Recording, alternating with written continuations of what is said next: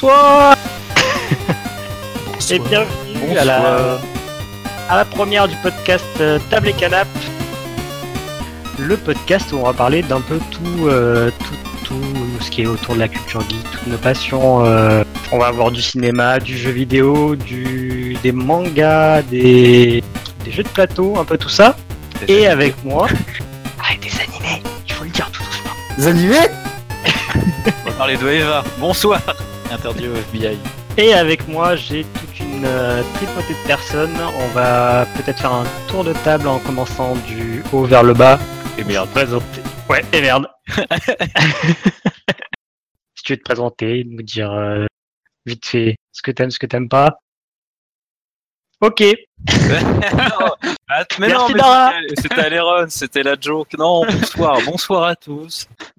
Bonsoir, bah, Dara, comme le pseudo l'indique, ou Antoine, hein, pour les intimes. Euh, ce que j'aime dans la vie, euh, faire du vélo, euh, le judo, non pas du tout. Euh, les animés, les jeux vidéo, euh, les RPG surtout. Les animés qui font pleurer. Ah ça, j'adore. Et euh, voilà. Doc, tu veux prendre la main? Ah d'accord, j'attendais que tu m'annonces en fait, tout simplement. Alors moi c'est Doc, alors ce que j'aime dans la vie c'est Neon Genesis Evangelion et tout ce que j'aime pas c'est à peu près tout le reste. Euh, du coup, il faudra vous attendre à avoir des avis assez négatifs sur les choses de la vie de ma part. C'est bien, c'est bien, c'est c'est joyeux. Oui. Bah, du coup, j'imagine que c'est à moi. Exactement. Du coup, euh, bonjour, bah, moi c'est Inza et j'aime euh, tous les jeux vidéo à peu près, sauf les Battle Royale et les lolis. Et ça résume pas mal euh, qui je suis. Donc du coup, t'aimes pas les lolis. Moi, c'est ce que je retiens. Ah, bah, ça, ça dépend lesquels. Et du coup, des Battle Royale, non. et du Ça coup, aujourd'hui, t'as la pas question. les Battle Royale, mais bien, euh, à l'époque les MOBA qui étaient plus à la mode, t'étais à fond sur les MOBA. Euh, Je n'éprouvais rien pour les MOBA de négatif. Ah. Ah, Donc c'est vraiment les Battle Royale, ça va. T'as Ah, oui, t'as oui. jamais aimé les bobas, eux ils t'ont aimé, toi tu les as jamais aimés. C'est Vas-y. Ouais, bah, moi c'est les runs et j'aime quand ça finit mal et que c'est triste. Voilà. Et quand il y a des gens qui se font torturer aussi. Alors qu'ils ont rien demandé. Voilà, voilà, une personne assez bizarre. Ça va être difficile de passer après ça. Du coup, c'est à moi, j'imagine. Euh, moi, c'est Sideness. Euh, alors, je. Il n'y a pas de type que je préfère et de choses que je ne préfère pas. Euh, je vais énoncer rapidement ce que j'aime. Effectivement, jeux vidéo, les RPG, euh, musique, euh, le métal et le corps. Le métal, Le métal la bière. Euh, niveau série et niveau film, euh, j'essaye, j'essaye d'en regarder le plus possible et de, et de, de, de me cultiver, mais malheureusement, euh, les jeux vidéo prennent une trop grosse part dans, dans ma vie, ce qui fait que j'ai pas le temps, quoi. Mais j'essaye, je, je fais des efforts. Je précise les jeux vidéo solo. Non, non, c'est totalement faux. J'ai des... En fait, ce que je fais, c'est que je fais pas mes jeux vidéo euh, solo pendant toute l'année et je me consacre deux mois par an où je disparais de l'internet et je, fais... je rattrape mes jeux solo. Tu veux dire qu'à cause des jeux vidéo, tu as pas le temps de consommer d'autres choses? C'est parce que à cause des jeux de vidéo, ton esprit, ton esprit glisse ailleurs. C'est ça. Donc t'as pas le temps, ton Pas, esprit pas le glisse choix, ailleurs. faut y aller. Pas le choix, faut y aller. Bon, et puis moi j'ai fait un super lancement, j'ai laissé les autres se démerder, euh, je suis Gilles. Euh, moi, je- Oui, super lancement, j'ai j'ai des chevilles euh, grosses euh, comme des camions. non, alors moi je suis... Voilà, j'aime beaucoup les jeux vidéo, ça va être mon, mon sujet principal, sinon j'aime bien le reste, j'aime bien découvrir le reste. Et la programmation. Voilà, voilà. Ah, il y en a un qui en parle enfin. Ah, On la fera, on fera un, un podcast sur Un le. petit débat. le langage, programmation et puis on laissera tous ceux qui comprennent rien, les néophytes, dans leur euh, dans leur purin. et voilà, voilà. Donc du coup, comment ça va se passer ce soir? On va avoir une première partie euh, où on va débattre la pertinence des notes, où on va finement euh, débattre de quel est le meilleur jeu entre Undertale et Breath of the Wild. Ce magnifique conducteur. oui. Et euh, ensuite, vers la, vers la fin du podcast, on aura une petite partie recommandation où on parlera chacun de, de, de quelque chose qu'on a envie de partager avec vous. Voilà, voilà. C'est l'heure du débat. C'est l'heure du débat. Oui, le débat. C'est l'heure de, de, de, de, de- de débat. Déjà, on va commencer par un premier truc. Qui a fait les deux? Alors, Alors, du déjà, Ouais, je vais commencer. euh, qui a joué aux deux? J'ai joué aux deux. Enfin, j'ai joué aux deux. Euh, j'ai beaucoup joué à Zelda et quand je dis que j'ai fait Undertale, je me fais, euh, je reçois des babouches en, en pleine tête parce que je n'ai fait qu'un seul run. Et à Oh. partir, apparemment, apparemment, c'est pas avoir joué au jeu de n'avoir fait qu'un seul run. Donc, euh, de toute façon, je vais laisser les autres réagir à ça. Pas vraiment. Mais euh, voilà. J'ai Mais fait qu'un seul run et euh, c'est allé du assez coup, tout je droit sans suppose que euh, la balance Undertale, Breath of the Wild, tu mets Breath of the Wild en premier, je suppose? Alors, bah, ça, ça, ça va faire partie de la, de la première partie de, de- du podcast là, c'est que est-ce que on peut comparer deux œuvres qui n'ont euh, a priori aucun rapport? Mais euh, oui, effectivement, dans mon cœur, si je devais en refaire un aujourd'hui, je pense que je partirais sur Zelda, oui, plutôt. D'accord. Est-ce que, voilà, est-ce que c'est vraiment pertinent de comparer déjà un jeu 2D et un jeu 3D Alors, si un jeu 2D, un jeu sûr 3D, pas. on peut les comparer, mais là, dans le cas présent, il y en a un qui est en euh, vraiment graphisme minimaliste, euh, avec euh, c'est juste un en quelque Mais sorte même un- sur le plan, sur le plan graphique, quel est l'intérêt de comparer un jeu 2D et un jeu 3D on peut noter le La chose que tu peux noter, c'est la direction artistique qui peuvent être aussi voilà, c'est ça. de l'un de l'un côté que de l'autre, mais euh, c'est pas les graphismes à proprement parler. Alors ouais, on peut noter le travail de- des gens qui, ont, qui sont derrière, on peut noter le- aussi ce qu'on ressent dans, dans toute œuvre Oui, culturelle. le fait, euh, le fait c'est que par exemple Undertale, c'est le fait par exemple qu'Undertale, c'est une seule personne. oui, oui, c'est aussi Eh ça. ben, dans ce cas, dans ce cas-là, alors le, la question de la notation, c'est euh, la notation, ça va de 0 à 20. Et selon les journaux, tu as des journaux qui, par exemple, notent le graphisme de 0 à 20 et qui vont te mettre euh, ben, une certaine note à Zelda Breath of the Wild et une certaine note à Undertale. Mais la question, euh, du coup, qui se pose, c'est est-ce que tu peux comparer les deux? Et si tu peux pas comparer les deux, pourquoi tu utilises la même échelle pour noter les deux jeux? Non, alors en fait, c'est parce que l'échelle, mais euh, elle est contenue au sein du jeu. Quand tu regardes un jeu, tu vas te dire est-ce que je le trouve beau? Et d'ailleurs, dans la section graphisme des, des notes de sites de jeux vidéo, y a, ça englobe aussi la direction artistique. Donc c'est vrai que c'est un peu euh, bizarre de mettre ça dans le graphisme, qui est un terme assez technique, mais ça englobe tout. C'est juste tu es face à ton jeu et tu vas te dire est-ce que je le trouve beau? Oui ou non à des degrés différents. Mais et tu vas te poser en fait exactement la même question devant bah, donc Undertale qui est en 2D avec un style bah, c'est minimaliste, c'est c'est un très bon mot. Tu vas te poser la même question est-ce que je le trouve beau? Et bah, Et au c'est niveau de son message. c'est l'amitié, c'est important. La vraie beauté, c'est l'amitié qu'on a bâtie en chemin. Alors, déjà, qui, enfin, qui trouve Undertale beau? Enfin, très clairement. Parce que moi, ce qui m'a, ce que quand j'ai joué à Undertale, mon, mon, mon unique run, euh, ce que j'ai retenu de, de, de ce run, c'est pas les graphismes, hein, très clairement. Enfin, ils m'ont pas, le ils pas paru beaux, ils m'ont pas. Oui, Le- oui, oui, effectivement, le card design est un... Mais du coup, mais- tu le mets dans quoi? Tu le mets dans scénario, tu le mets dans graphisme, graphisme. parce que c'est un peu les deux? Oui, mais il n'y a pas que mais ça. le, le design des personnages peut aussi avoir, enfin, genre, c'est des, personnages, donc ils ont aussi un Ouais, il n'y a, y a un- pas que ça, il n'y a pas que le car design. C'est-à-dire que le car design, c'est un aspect d'un jeu, mais euh, effectivement, euh, Undertale, euh, le car design est, est plutôt cool. Mais autour de ce car design, bah, il y, a, il y, a, y a le- les niveaux, il y a le menu, il y a l'interface, euh, voilà, il y a les boutons, enfin, il y y, a tout ce qui est autour que pour le coup, moi, je trouve pas beau, enfin, honnêtement. Bah, c'est très classique. Et je pense aussi que c'est, genre, il y a des volontés différentes. C'est ça aussi qu'il que faut c'est- regarder. c'est même au-delà de classique, hein, même pour du pixel art, je trouve ça moche. Et pourtant, pourtant, je supporte Undertale dans mon cœur, hein, mais euh, c'est ultra moche. Et même le caractère design. enfin, Mais est-ce que ça euh, importe Est-ce que c'est important? Est-ce que ça en fait un jeu moins bon? Non. Bah, ça dépend si ça dérange ton expérience de jeu. Oui, voilà, à la rigueur. non, mais En du fait, c'est pas le jeu qui est moins bon, c'est toi qui apprécies moins. Voilà, Bah c'est oui, par la différence entre le l'objectivité bon. et la subjectivité. Le jeu n'est Non, pas moins bon. tu- Tu le reçois tu l'aimes différemment. Bah, oui, mais bon. Il te le parle moins. jeu, quand même, c'est c'est ça. Tu le trouves moins bon. C'est pas. Oui, c'est ça. C'est-à-dire qu'il est moins bon. Il y a des jeux qui sont bons et des jeux qui sont mauvais. On peut ne pas aimer un, un- un bon jeu et on peut euh, détester un. Oui, mais ça reste quand même une Regarde meilleure réussite 3. si ça a touché plus de gens. Ah, c'est, alors, le nombre, c'est, c'est, enfin, c'est pas parce que ça touche beaucoup de gens que déjà c'est un bon jeu, et puis ensuite t'as des jeux, Non, mais enfin, c'est une réussite. on compare plein de trucs, on compare plein de trucs avec Undertale et, et, et Breath of the Wild, c'est que il y en a un qui est un, qui sort de chez Nintendo, qui est quand même l'une des plus grosses boîtes, et l'un qui est, et l'autre qui est indé, fait par une seule personne. Donc déjà, Undertale, c'est exceptionnel qu'il ait eu ce succès commercial. Mais du coup, Oui, Moi, j'ai mais, une euh, question Game par Maker, rapport à non, ça. RPG Maker, Game Maker, c'est pas pareil. hein. ouais, ouais. non, mais musiques, il les a pas fait sur- Game Maker. Mais euh, oui, du coup, la question c'est est-ce que euh, quand tu fais ton test de jeu, est-ce quand tu vas donner ta note, est-ce que tu prends en compte la taille de l'équipe? Bon, Non, moi, je, la prends- prends pas en compte. Euh, Parce que dans ce cas, dans ce cas-là, tu vas dire waouh, Undertale c'est extraordinaire puisque c'est qu'un seul mec qui le fait.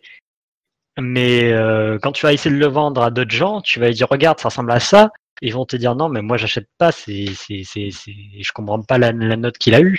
Peut-être qu'on on moi, met plus dans notre style parce qu'il a été fait par un, je un prends seul homme. Ouais. le, fait qu'il soit euh, 200 derrière ou, ou une seule personne, parce que, enfin, tu vois, genre, euh, en faisant un raccourci énorme, à ce moment-là, on envoie des vines au Festival de Cannes, tu vois, genre, euh, Allez, parce, que, parce que les Allez. mecs sont seuls et c'est des trucs de 10 secondes et c'est impressionnant parce que c'est qu'avec un smartphone et pas avec une caméra à 3000 euros. Mais, euh, non, mais, mais, je, je, je, je, Alors là, je, Undertale. Je trouve ta comparaison un peu fallacieuse parce que Undertale c'est un jeu. Attends, Undertale c'est un jeu, Breath of the Wild c'est un jeu. Les Viners, ils ont, aucun- enfin, ils, pour eux, ils sont pas là en mode on fait des films. Ils sont là, on a même, ils utilisent Ouais, même le mot vrai, genre on fait des vines. Mais euh, par contre, tu peux dire les mecs qui font des films sur YouTube qui durent, ouais, c'est toujours des courts métrages parce que sur YouTube tu peux pas faire un film, mais qui font des courts métrages sur YouTube de 40 minutes ou. Ah, Enfin, tu peux faire des films, mais le, film. le- le dernier qui a fait un l'ont fait. fait, c'est le, le, le, le, fa- le film fan-made de, Mold- euh, de Harry Potter, la Voldemort. Et bon, voilà. Mais c'était pas un court métrage. Non, non, c'était un film, il a duré euh, une heure et quelques. Hein. euh, Bon voilà, ça déjà, à la rigueur, tu pourrais dire pourquoi ces, ces trucs-là sont pas mis en avant. Mais bon, Mais Est-ce que Vine, tu, euh, euh, est-ce que tu le, le, le, le fan, le fan film sur Voldemort euh, Est-ce que tu le compares face, euh, je sais pas moi, au film de la Warner, euh, les Harry Potter de la Warner? Alors, peux. tu peux, mais malheureusement, si tu les compares, et ce, qui- ce qui est le cas, euh, moi je note, euh, je note beaucoup de, enfin toutes les œuvres que je que que je vois ou que je, je fais pour les jeux, je les note sur euh, sur Sens Critique. Euh, malheureusement, le truc, euh, le fan, le fan film sur Voldemort, j'ai pas pu lui mettre une bonne note parce que effectivement la note, je la mets Ah, sur la après, même échelle que, que les, autres films, les films lambda. Et quand tu vois que le film sur Voldemort, il a été tourné en italien, doublé en anglais par d'autres gens, Ah non, et ça, ça c'est de la VO, bah ça t'arrache les yeux et la. et- Ah non, non, mais après, ça, ça peut être un mauvais film. Hein. C'est Voilà, c'est- pas un c'est une bon possibilité. film. Voilà. Ça fait Mais plaisir oui, un peu aux fans parce qu'il est à prendre trois trucs, mais c'est tout. Mais du Après, coup, effectivement, moi je mets sur la même échelle. Du coup, effec- effectivement, quand voilà, c'est sur la même échelle, donc forcément un truc qui est fait par une personne seule, j'ai tendance euh, parce que Ouais, tout mais- simplement il a eu moins de budget, Bah. moins de temps et moins de tout ça quoi. Enfin, Ouais, mais est-ce que ton Moi, je- échelle, elle, se, elle, elle prend des considérations comme, euh, comme quelque chose qui. Enfin, genre, des trucs sur lesquels le budget pourrait avoir un rapport? Parce que par exemple, moi, un film, on, on dérive, parce que là, on est passé de jeu vidéo au film, mais. Euh, euh, ça, ça, ça- C'est ça- se relie, intersectionnel. Euh, tu, tu... Moi, c'est enfin un jeu, voilà, il y, a des- il y a des critères qu'il doit remplir. Par exemple, pour ce qui est du gameplay, etc. euh, peut-être le scénario, peut-être la musique, etc. Mais euh, et pareil pour un film, c'est genre si bien, est-ce que c'est bien filmé, est-ce que c'est même audacieux ou quoi que ce soit? Et ça, c'est pas c'est pas une question de budget, tu vois. Genre un, un film avec, euh, enfin j'en connais plein des films des années 80 que j'adore, qui ont été tournés avec que dalle en budget, mais les mecs ils avaient juste de l'idée. Et l'idée c'est, d'ailleurs c'est plus facile en film qu'en jeu vidéo. Ben, ça, pense. ça effectivement, moi, je, enfin, alors après, c'est là, c'est de l'inconscient, mais ça, ça rentre en compte dans ma note. Mais euh, c'est de l'inconscient et je pense que ça fait varier de peut-être un point. Genre, si je note sur 10, ça, oui, bon, on va dire sur 20, du coup, c'est varié de deux points. C'est, tu vois, euh, je joue à ben, justement à Undertale, tu, tu le fais et tout, et puis à la fin, tu fais, ouais, quand même, le mec, il était tout seul, il a pensé à ça, il a eu telle idée pour le design, il a, eu- il a fait trois, euh, trois ou quatre ou cinq scénarios différents. Tu fais, ah ouais, Bah, quand même. Et là, ça a peut-être passé de, je sais pas, d'un 7 à un 8 ou d'un 6 à un 7. Mais, euh, mais je pense pas Mais que ça, ça, pas, ça plus change pas ça. fondamentalement, c'est ça que tu veux dire. Voilà, c'est ça. C'est qu'au final, euh, c'est un jeu vidéo qui est sur le marché avec les autres. Et euh, au final, quand je donne une note, en quelque sorte, c'est une recommandation pour, pour, les, pour les gens que je connais ou pour, euh, pour, enfin, pour tout le monde. En quelque sorte, si je lui mets 8, c'est euh, vous pouvez y aller, c'est amusez-vous, c'est un bon jeu.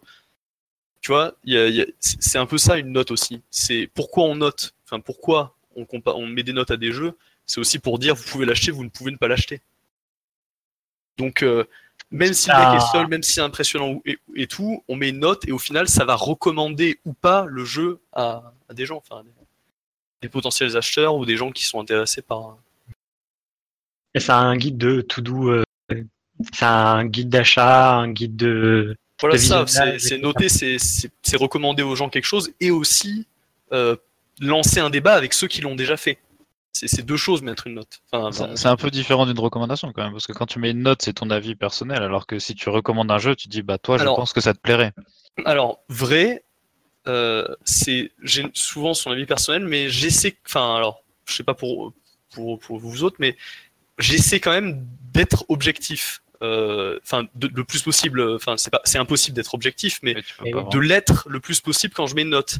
C'est-à-dire que, par exemple, je, je sais pas, je, là, je vais partir sur de la musique parce que ça m'est arrivé récemment. Il y a un, un album qui sort. L'album est, euh, est bon, mais je n'aime pas le style parce que euh, le groupe avant faisait, euh, de, de- du métal. Ils sont passés à la pop.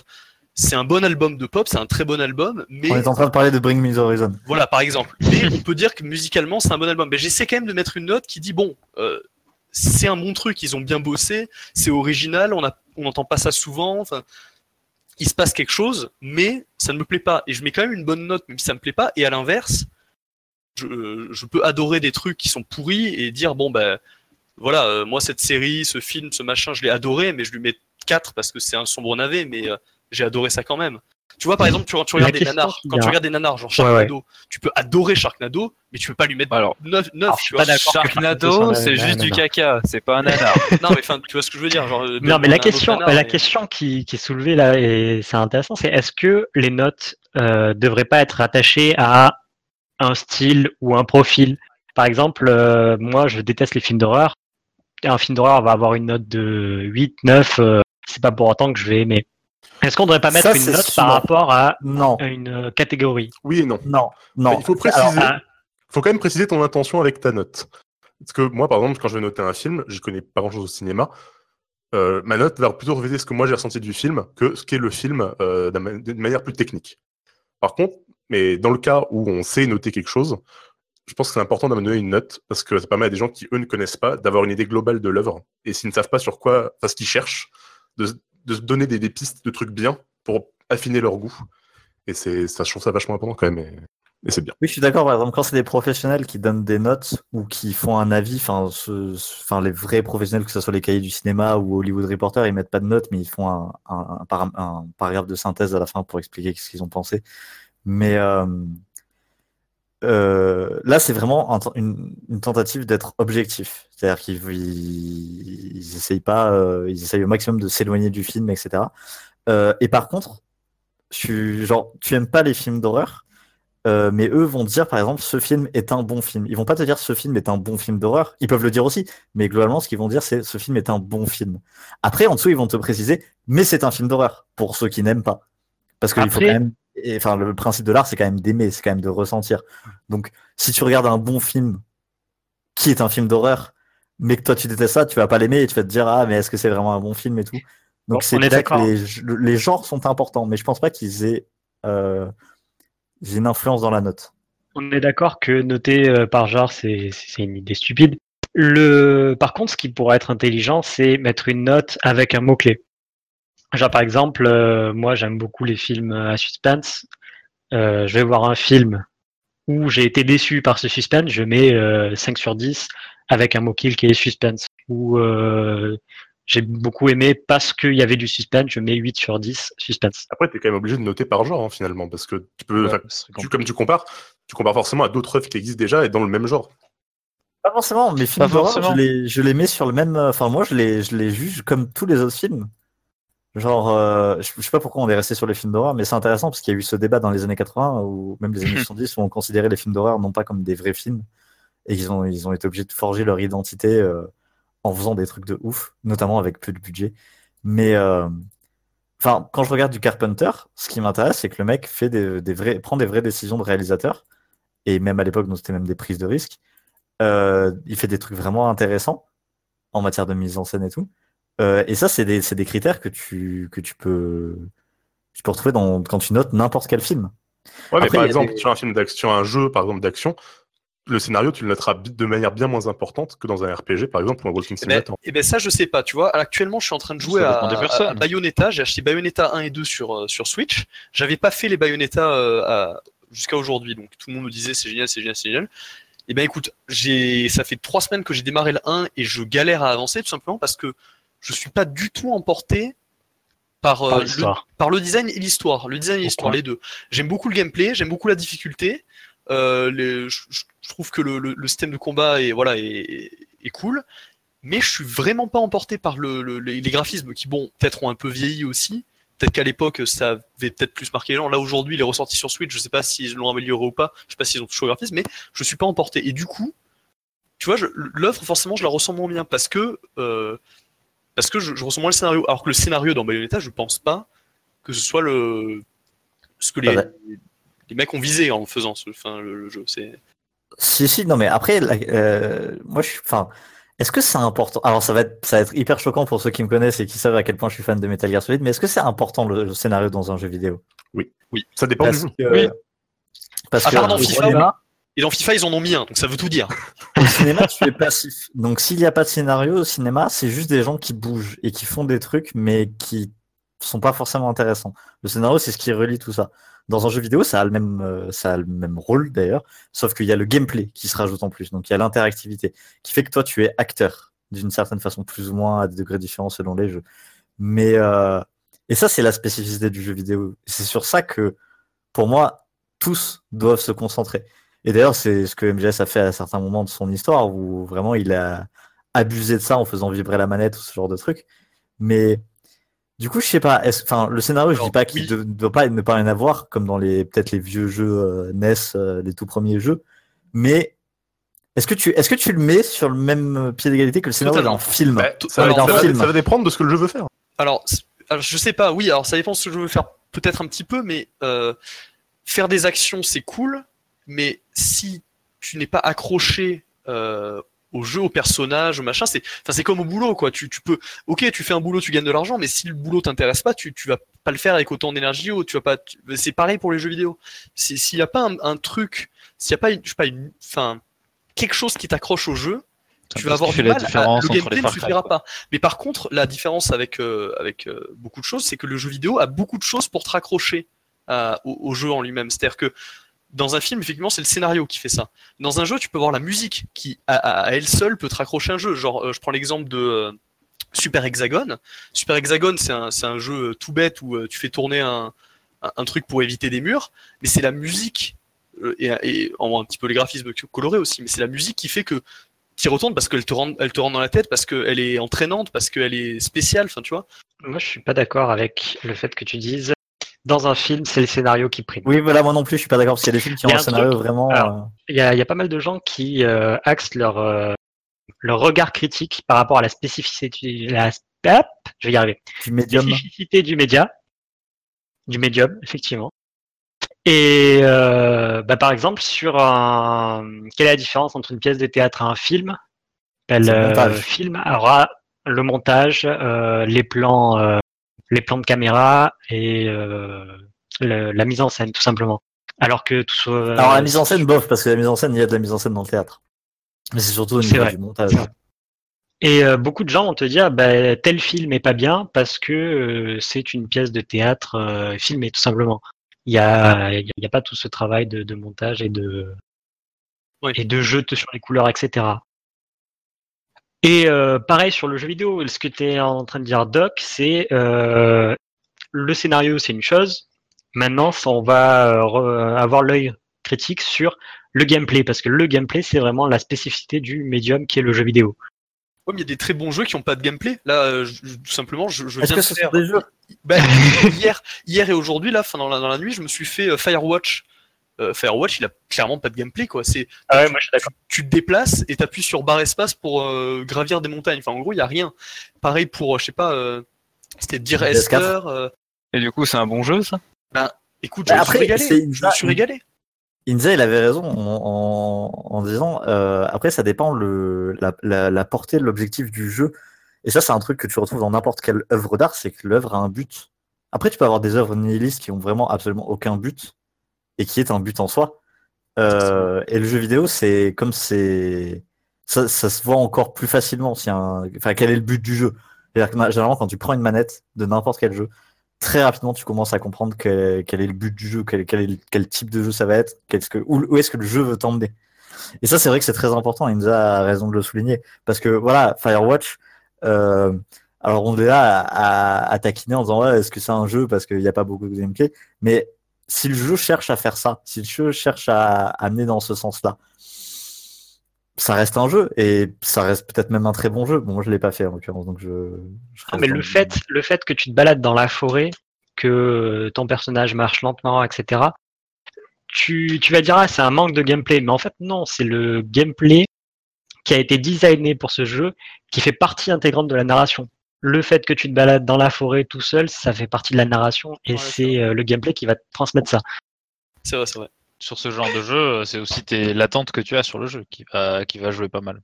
Parce que quand tu as un jeu où tu vois un gameplay très simplifié, tu vas avoir beaucoup moins d'attente. Euh, ou pas, ça dépend, mais euh, tu vas dire ok, bon ben je vais juste passer un peu de temps sur ce jeu-là. Et éventuellement, si le jeu s'avère beaucoup plus sympa que ce à quoi tu t'attendais, bah, tu vas dire ok, c'est un bon jeu. Alors qu'en fait, pas forcément. un peu comme les films d'ailleurs. Ouais. Oui, mais les attentes, tu l'as aussi par rapport à la portée. Tu anticipes en fait la portée que le, enfin la portée, l'objectif que le jeu va avoir. Bah, je pense que l'un des, des, des, très bons exemples pour ça, c'est Nier Automata. Ou alors, ah, à, titre, à, titre, personnel, euh, j'ai jamais joué au premier Nier. Et donc je sais que c'est un RPG, un RPG d'action, mais voilà, je m'attendais à avoir un espèce de, de Bayonetta euh, avec un peu plus d'histoire. Et en fait, c'est presque le truc le moins bien du jeu, la partie action. Et euh, pourtant, le jeu est fantastique et et ne montrait pas ça du tout dans, dans ses trailers et dans son, son, matériel promotionnel. Ni dans la démo. Ni dans la démo. Moi, pour l'instant, je me suis encore arrêté à la démo et tout le monde m'en parle, mais euh, il faudra que je le fasse. Oui, comme je passer le premier niveau, c'est triste. Comme Comme, comme Undertale. Mais que tu le fasses vraiment. Non, je peux pas vous laisser dire ça. Au, au moins une deuxième fois, la troisième, t'es pas obligé. Hein. D'ailleurs, Vide n'a pas fait la troisième. Mais au moins la deuxième. La troisième, elle est tendue. Hein. Ok, oui, je, je, le referai, je le referai. Au moins, on aura réussi un truc avec le podcast. Oui, voilà. Et puis, au moins, on a des témoins. J'aimerais bien qu'il sorte sur Nintendo Switch, là, parce que. Oui, il sort sur Nintendo Switch. Eh ben, écoute, je vais l'attendre qu'il sorte sur Nintendo Switch. Là, il est, il, est sorti sur, il est, sorti sur, PS Vita et euh, je ne l'ai plus. Donc, euh, rien ne va plus. La tristesse. La tristesse. Est-ce que la PS Vita, c'est vraiment une console de jeux vidéo? Est-ce qu'elle a vraiment oui, existé? Allez, nouveau débat. Ah. Est-ce que c'est pas un effet Mandela? Euh, un effet Mandela, mais genre mondial.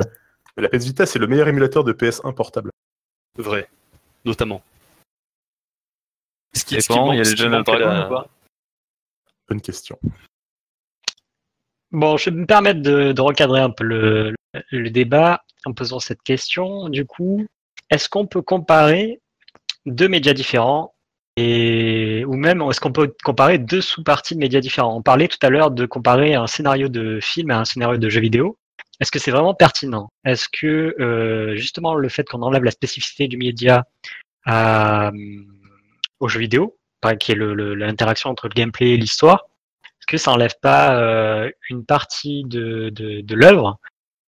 Et du coup, est-ce que ça enlève pas la pertinence de comparer, par exemple, le, le scénario d'un jeu vidéo à un, Alors, scénario d'un. J'ai. C'est un peu spécial quand même de. Là, on... du coup, nous, on est un, un peu tous plus spécialistes euh, du, du, jeu vidéo, mais c'est un peu spécial parce que le jeu vidéo, pour moi, c'est euh, le rassemblement parfait de tous les autres médias. C'est-à-dire que le, le, le, jeu vidéo peut avoir une, une... Ah ouais, même la sculpture? Bon, peut-être pas la sculpture. La pyrogravure? Et encore la sculpture avec, la 3D, le, avec oui. le Nintendo Labs, tu peux faire des sculptures en carton. Euh, ah, mais je suis con, la 3D, le, le concept d'animation 3D, oui. c'est de la sculpture en fait. Mais, mais je trouve voilà, que le, le, le jeu vidéo, c'est un peu le, mélange parfait de tout ce qui avait existé avant. Euh, c'est un, un, jeu vidéo, c'est à la fois un film, c'est à la fois euh, de la musique, enfin, c'est un peu une série parce que on, voilà, on, on s'attache au personnage, c'est un truc qui se fait sur le, le, long terme, les jeux qui, voilà, qui peuvent durer longtemps. Ce qu'on retrouve peut-être le moins, c'est les livres. Et encore, ça, dé ça dépend des jeux, j'ai envie de dire. Ouais, il y en a qui s'amusent. Hein. Bah oui, il y a 3. Voilà. voilà. Ça, Skyrim, etc. Skyrim, voilà, ça c'est. quoi, quoi bouquiner. Hein.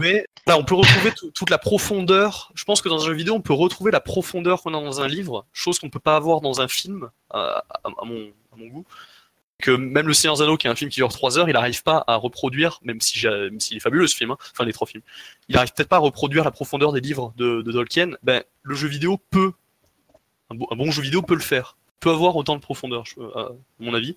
Du coup, c'est un peu difficile, voilà, d'avoir ce débat, je trouve, sur le sur le jeu vidéo parce qu'il rassemble tous ces tous ces autres médias. Oui, d'ailleurs, dans une cinématique de jeu vidéo, ce qui se rapproche le plus du film, ils vont utiliser euh, des, des- des trucs spécifiques au cinéma, comme euh, euh, les, les- le choix du plan de caméra, de faire des faux travelling, du coup, parce que ça sera en 3D et tout ça. Donc oui, tu, tu, il absorbe ce qui, ce qui l'a précédé, en fait. Puis en, en même temps, c'est normal, les gens qui développent des jeux vidéo ont une culture, une culture populaire. Donc ils ont quand même, je pense, vu au moins un film dans leur vie. Donc, ils savent comment ça marche de filmer des trucs. Euh, qu'il pour la plupart, ils- Alors, alors Il a pas vu, il a entendu. s'il arrive à faire des jeux vidéo en étant aveugle, franchement, je suis très très fier de lui. Moi, je et pense, je veux savoir ce que c'est son projet. moi, je pense que tu as un grief contre les handicapés euh, visuels. Alors, coup, moi, je pensais que- ton. Je pensais que vis-à-vis de ce discours, ça serait plutôt, ça serait plutôt un greffe contre les handicapés euh, au niveau de l'audition, mais c'est pas grave. Je j'osais pas le dire. Ah, Arrêtez parce que sinon, on commence à imiter les, les sourds émus. De toute façon, Non, ils peuvent pas écouter le ça. podcast alors, c'est pas grave. Pour revenir sur le sujet du truc, ouais, effectivement, voilà, les, les jeux vidéo mélangent, mélangent un peu de, de tous les univers et du coup, euh, enfin, oui, on peut, à mon avis, comparer tous les aspects d'un jeu vidéo avec les, voilà, on comparait le scénario d'un film au scénario d'un jeu vidéo. Oui, pour moi, on peut comparer les deux. Je pense que tu peux pas comparer une œuvre entière face à une œuvre entière d'un autre, euh, D'un autre média. médium. Par contre, Ouais, je pense que tu peux en comparer les Les aspects. Par Ouais, exemple, voilà, la musique d'un jeu et la musique d'un film, le scénario d'un jeu et le scénario d'un film. Après, là, tu commences à aborder des trucs genre les graphismes d'un jeu, avec peut-être la CGI d'un film. Euh, après, Non, j'aurais pas dit ça, moi, j'aurais la, dit- la, la- la plastique d'un film, enfin la. J'aurais dit la photographie d'un film et Voilà, la photographie photographie d'un jeu vidéo, si ça, si tant est que ça existe. C'est ça, genre par exemple, euh, bah, euh, photographie d'un jeu vidéo, il y en a, bon, il y en a plusieurs, mais euh, je sais pas, moi je pense à, à Journey, qui, qui pour moi avait une, euh, Just a small time girl. vous me dites si, si je me trompe, mais avait pour moi une, une façon de montrer les choses qui était, euh, qui était géniale. Dans Journey, c'était la caméra était toujours tournée au bon endroit au bon moment pour te montrer ce qui se passe. Je crois qu'on a perdu deux. Voilà, on en a perdu deux. 3-3, parce que je rigole à leur connerie. Non, enfin voilà, donc euh, on, on peut Ouais, mais ouais, est-ce que tu- photographier est-ce la. que euh, photographier. Est-ce que tu comparerais Journey, euh, alors attends, un truc qui est un peu similaire dans le cinéma, à Solaris de Tarkovsky, ou pire, Stalker de Tarkovsky, Alors, je ne les ai pas vus. Mais dans leur globalité. Vraiment l'œuvre entière face à une œuvre entière. l'œuvre entière, ouais, bah, on peut faire des parallèles, je pense, mais effectivement, ouais, comparer et du coup mettre une note à- sur les mêmes critères, ça va peut-être être un peu compliqué. Mais euh, on, peut, on peut faire beaucoup de parallèles. euh, Oui, après, le Après, jeu, est-ce il en fait lui-même. ça. Tu parles de sous-partie, mais euh, imaginons, je prends euh, la musique d'un jeu vidéo, est-ce que tu peux la comparer à la musique d'un groupe de musique qui est, alors c'est un sous, c'est une sous-partie d'une œuvre contre euh, une œuvre complète.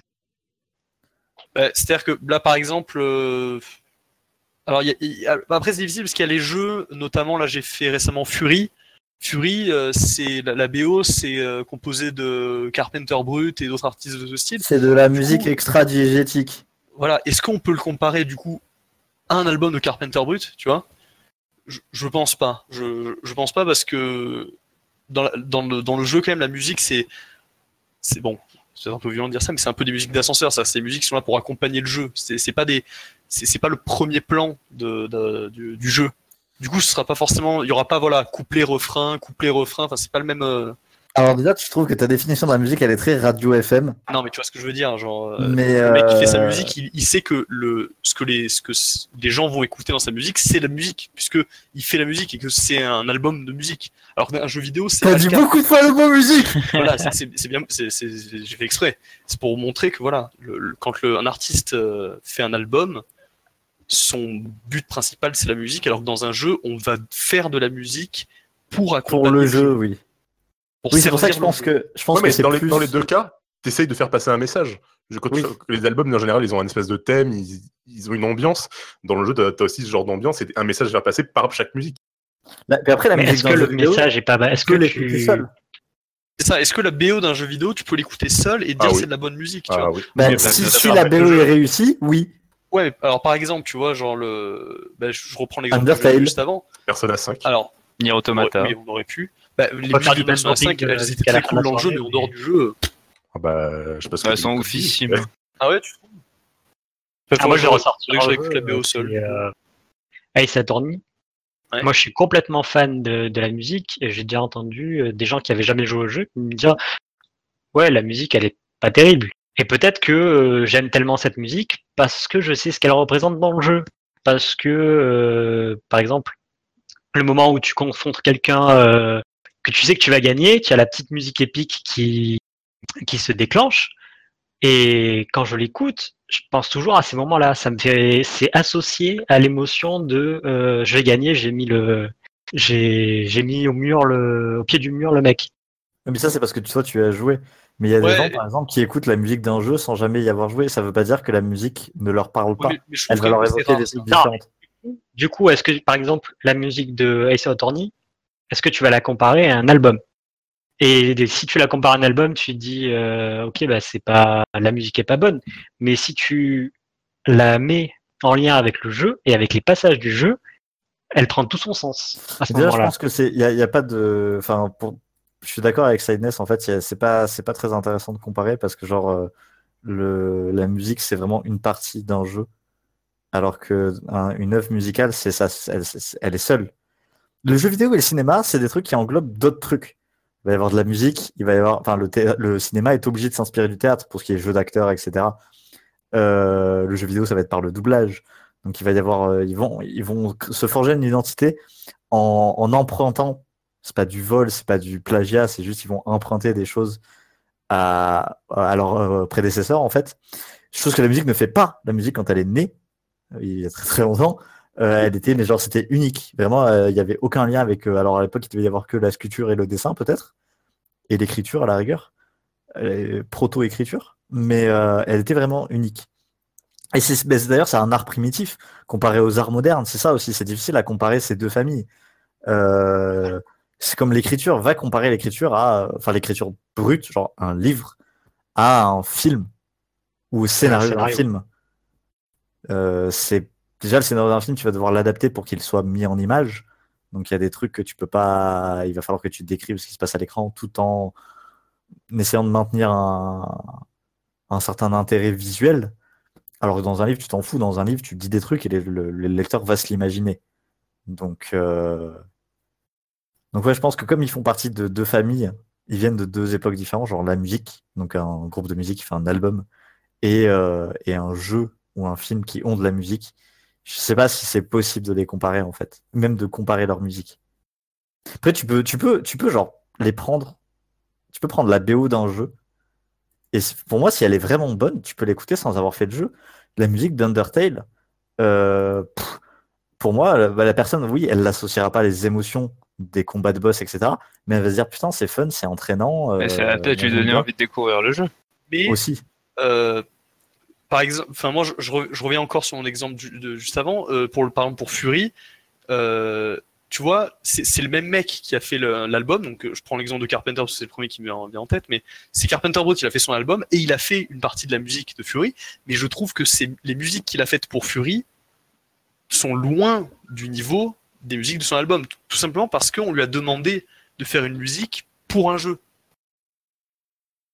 Et du coup, eff- effectivement, on peut euh, aimer euh, la, la BO de Fury seul, mais je pense pas que ce, soit euh, aussi, puissant qu'un- qu'une œuvre complète, qu'un album, qu'un truc qu'un artiste a vraiment mis, a vraiment tout mis dans son album. Quoi. Quand, un artiste met tout dans son album, c'est voilà. Pour un jeu, forcément, ce sera pas le but de sa vie. Quoi. Ce sera pas. Moi, ça me fait penser, du coup, je rebondis là-dessus. Ça me fait penser à euh, Daft Punk qui a fait une, euh, une OST pour euh, Tron, voilà, Voilà. pour le, deux- le deuxième Tron. C'est le même, même pareil. Est-ce que la, la question c'est est-ce que c'est un mauvais album? Si tu l'écoutes tout seul, effectivement, c'est un mauvais album.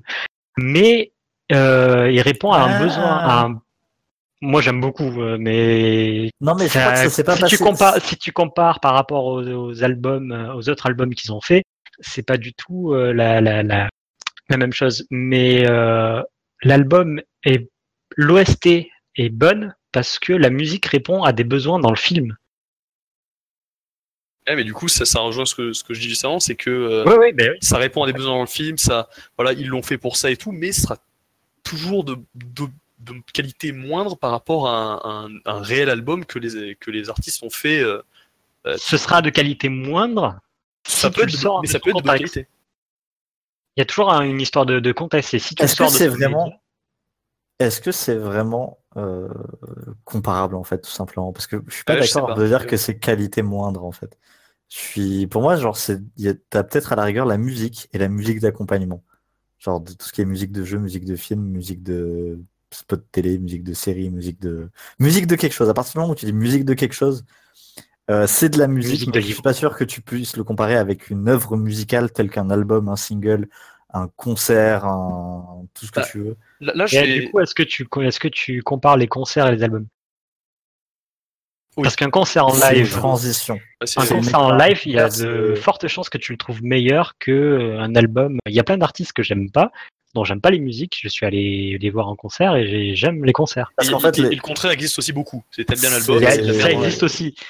C'est parce qu'en fait, le concert, c'est pas un art, c'est une expérience. Et comme toute expérience, bah, tu vas chercher certains trucs.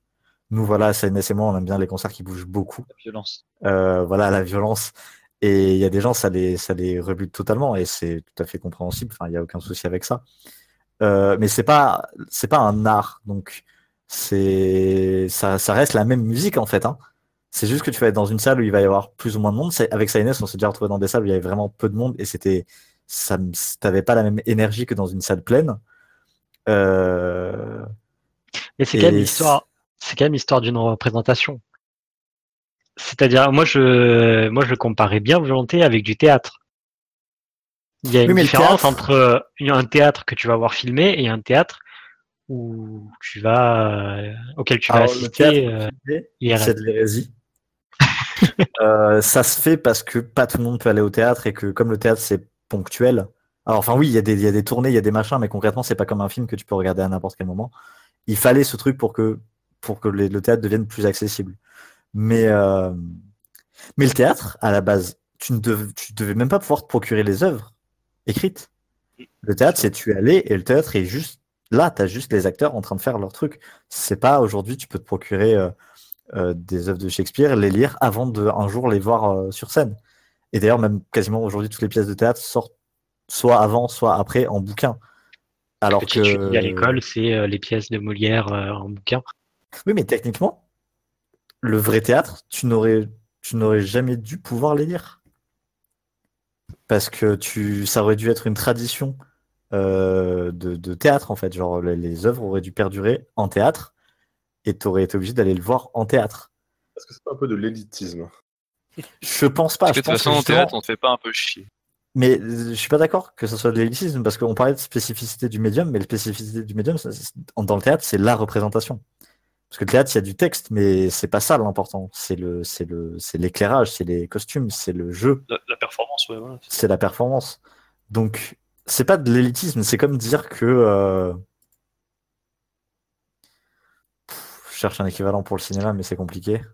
Et moi, je suis pas d'accord dans le, euh, à partir du moment où tu dis c'est pas ça l'important, en me parlant du, du script, par exemple. Théâtre? Euh, oui, en théâtre. Non, mais le script, il est là- important, mais c'est la représentation. Sinon, c'est du, sinon, c'est de la littérature, en fait. Et d'ailleurs, Oui. le théâtre est devenu un genre littéraire parce qu'on a publié les pièces de théâtre. Vrai. Ouais, mais ça, Avant ça- ça- ça ouvre aussi la, la culture. Oui, non, mais c'est ce que je disais, c'est que ça a été fait pour que ça devienne plus accessible. Mais, euh, mais en soi, le théâtre, ça reste la représentation. Et quand tu lis une pièce de théâtre, même en bouquin, il faut que tu. Enfin, l'objectif, c'est de te faire imaginer à quoi ça ressemblerait en représentation. Donc, euh... je sais plus quand on est arrivé des, des concerts au Alors, théâtre. ben, mais- Ah oui, on euh, Je vais, du coup, euh, je vais revenir sur le sujet d'avant, puisque voilà. Euh, je, vais invoquer Inza sur, sur ce coup-là. Très bien. Euh, pour revenir au- à la musique dans les jeux, euh, ça dépend aussi ce que les, les, les producteurs du jeu ont désiré mettre de, de- comme énergie que- Qu'est-ce qu'ils ont voulu dépenser comme énergie à faire la musique dans le jeu euh, Inza, je crois que toi t'aimes bien les concerts de, de, de, de BO de jeu, enfin de. Oui. Et donc voilà, il y a, il y a certains jeux où la musique est primordiale,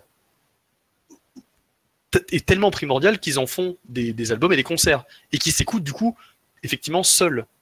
Bah, je suis pas persuadé que les musiques qu'on fait en concert sont forcément celles qui s'écoutent le mieux seules. Ah ouais C'est bah, c'est les trucs populaires, quoi. C'est Zelda, Fantasy. Voilà, par exemple. Mais euh, voilà, moi j'ai cité Persona 5. Je pense que le- les morceaux, enfin les, les morceaux principaux de la bande son de Persona 5 s'écoutent très bien euh, seuls. J'ai commencé, j'ai commencé euh, Persona 5 par écouter la musique comme ça. D'accord. C'est faudra, faudra que je la réécoute parce que euh, dans les dans les les rares œuvres euh, auxquelles j'ai mis 10 sur 10, euh, Persona Et- 5 en fait partie. Donc tu ça veut vois, dire dans- que la musique m'a m'a beaucoup Dans marqué. Persona Il y a beaucoup de 5, musique d'ambiance qui, elle, n'est Ouais, pas voilà, comparable, je ça. pense. T'as Mais t'as t'as vraiment des gros musique, morceaux. euh, Je des cours, etc. Ouais, t'as la musique où tu révises, où tu euh, t'es euh, t'es au café, où tu fais des trucs qui est vraiment très musique ascenseur. Et t'as les musiques des donjons qui sont oufissimes. Et à la fin, à la fin du donjon, t'as juste envie d'aller sur YouTube, chercher ta chanson, la télécharger et la mettre en boucle. Quoi. C'est, Ça, euh, ça dépend si t'as beaucoup wipe dans le donjon parce que là elle te sort par le. Oui, bah après, c'est quand on est nul. Bon, hein. Mais... Hein, bon, Est-ce que- voilà. est-ce qu'on a vraiment envie de parler de jeux vidéo avec des gens qui sont nuls? Ah bah Bon, bah, non, écoutez, voilà, après tout on parlait de théâtre, donc euh, on va pas parler de jeux vidéo avec des gens qui sont nuls. Quand même, hein, des gens élitistes. Et euh, d'ailleurs, on parlait concert et théâtre, mais est-ce que euh, les concerts de Love Live c'est pas un peu du théâtre et de la musique? Waouh, l'intersectionnalité Euh, Est-ce que Inza, Inza rejoint moi? Est-ce que Non, on je ne peut rien. pas associer les deux? Bah si. Mais ça revient à la dire, enfin, comme on disait tout à l'heure, c'est de la mise en scène, les concerts. Alors, est-ce que c'est pas du coup des comédies Bah, à musicales? Parce que l'intérêt d'une comédie musicale, c'est de mêler le théâtre avec la musique. Voilà, j'ai tout niqué, tu vas faire quoi maintenant?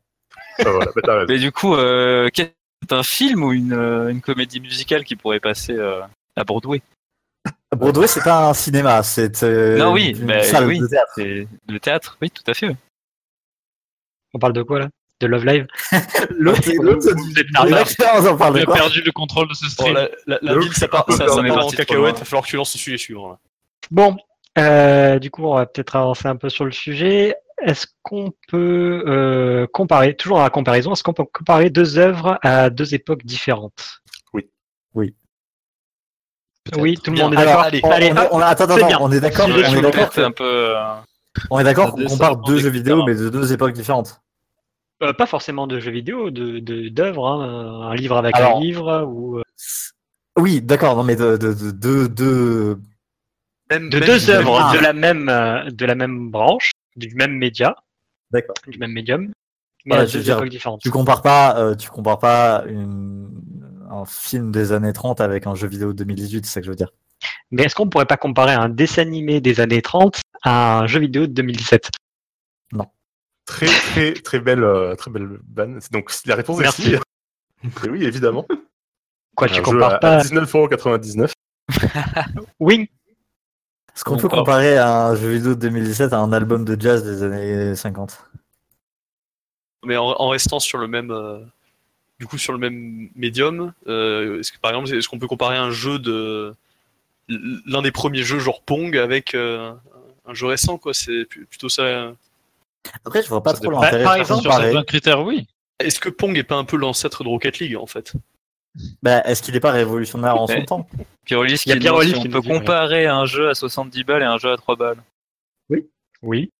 Mais Bah, c'est très facile. de- tout à. Euh, on critère peut simple. comparer Undertale qui coûte euh, en- absolument pas grand chose et Breath of the Wild. Ah, un jeu comme Breath of the Wild, au, au hasard, au Au hasard.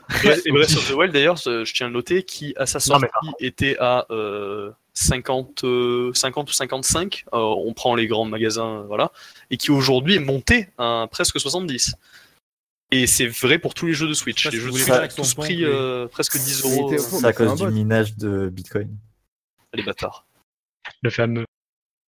Non, mais euh, j'avais dans la tête, par exemple, euh, Alien. Alien que je compare aujourd'hui, si je prends Alien et que je le compare aujourd'hui avec des films d'aujourd'hui, euh, pour moi, il a toujours la même qualité. Pour moi, il reste toujours supérieur à des films euh, qu'on fait aujourd'hui. En c'est- même c'est branche, genre genre des Prometheus, par exemple, tu, tu, tu veux parler Ah. Genre, Par par exemple. Les mauvais Et alliés. de même que si je prends des, des films de Hitchcock, aujourd'hui, je les trouve toujours, euh, toujours intéressants, toujours bons. Alors, on va pas comparer ce qui est pas comparable, Et- on va pas comparer la qualité de l'image, la qualité des, du décor, etc. Voilà, mais c'est- parce que les, euh, les règles du cinéma, entre, entre un film de Hitchcock et, et aujourd'hui, je pense que les règles du cinéma n'ont pas réellement changé.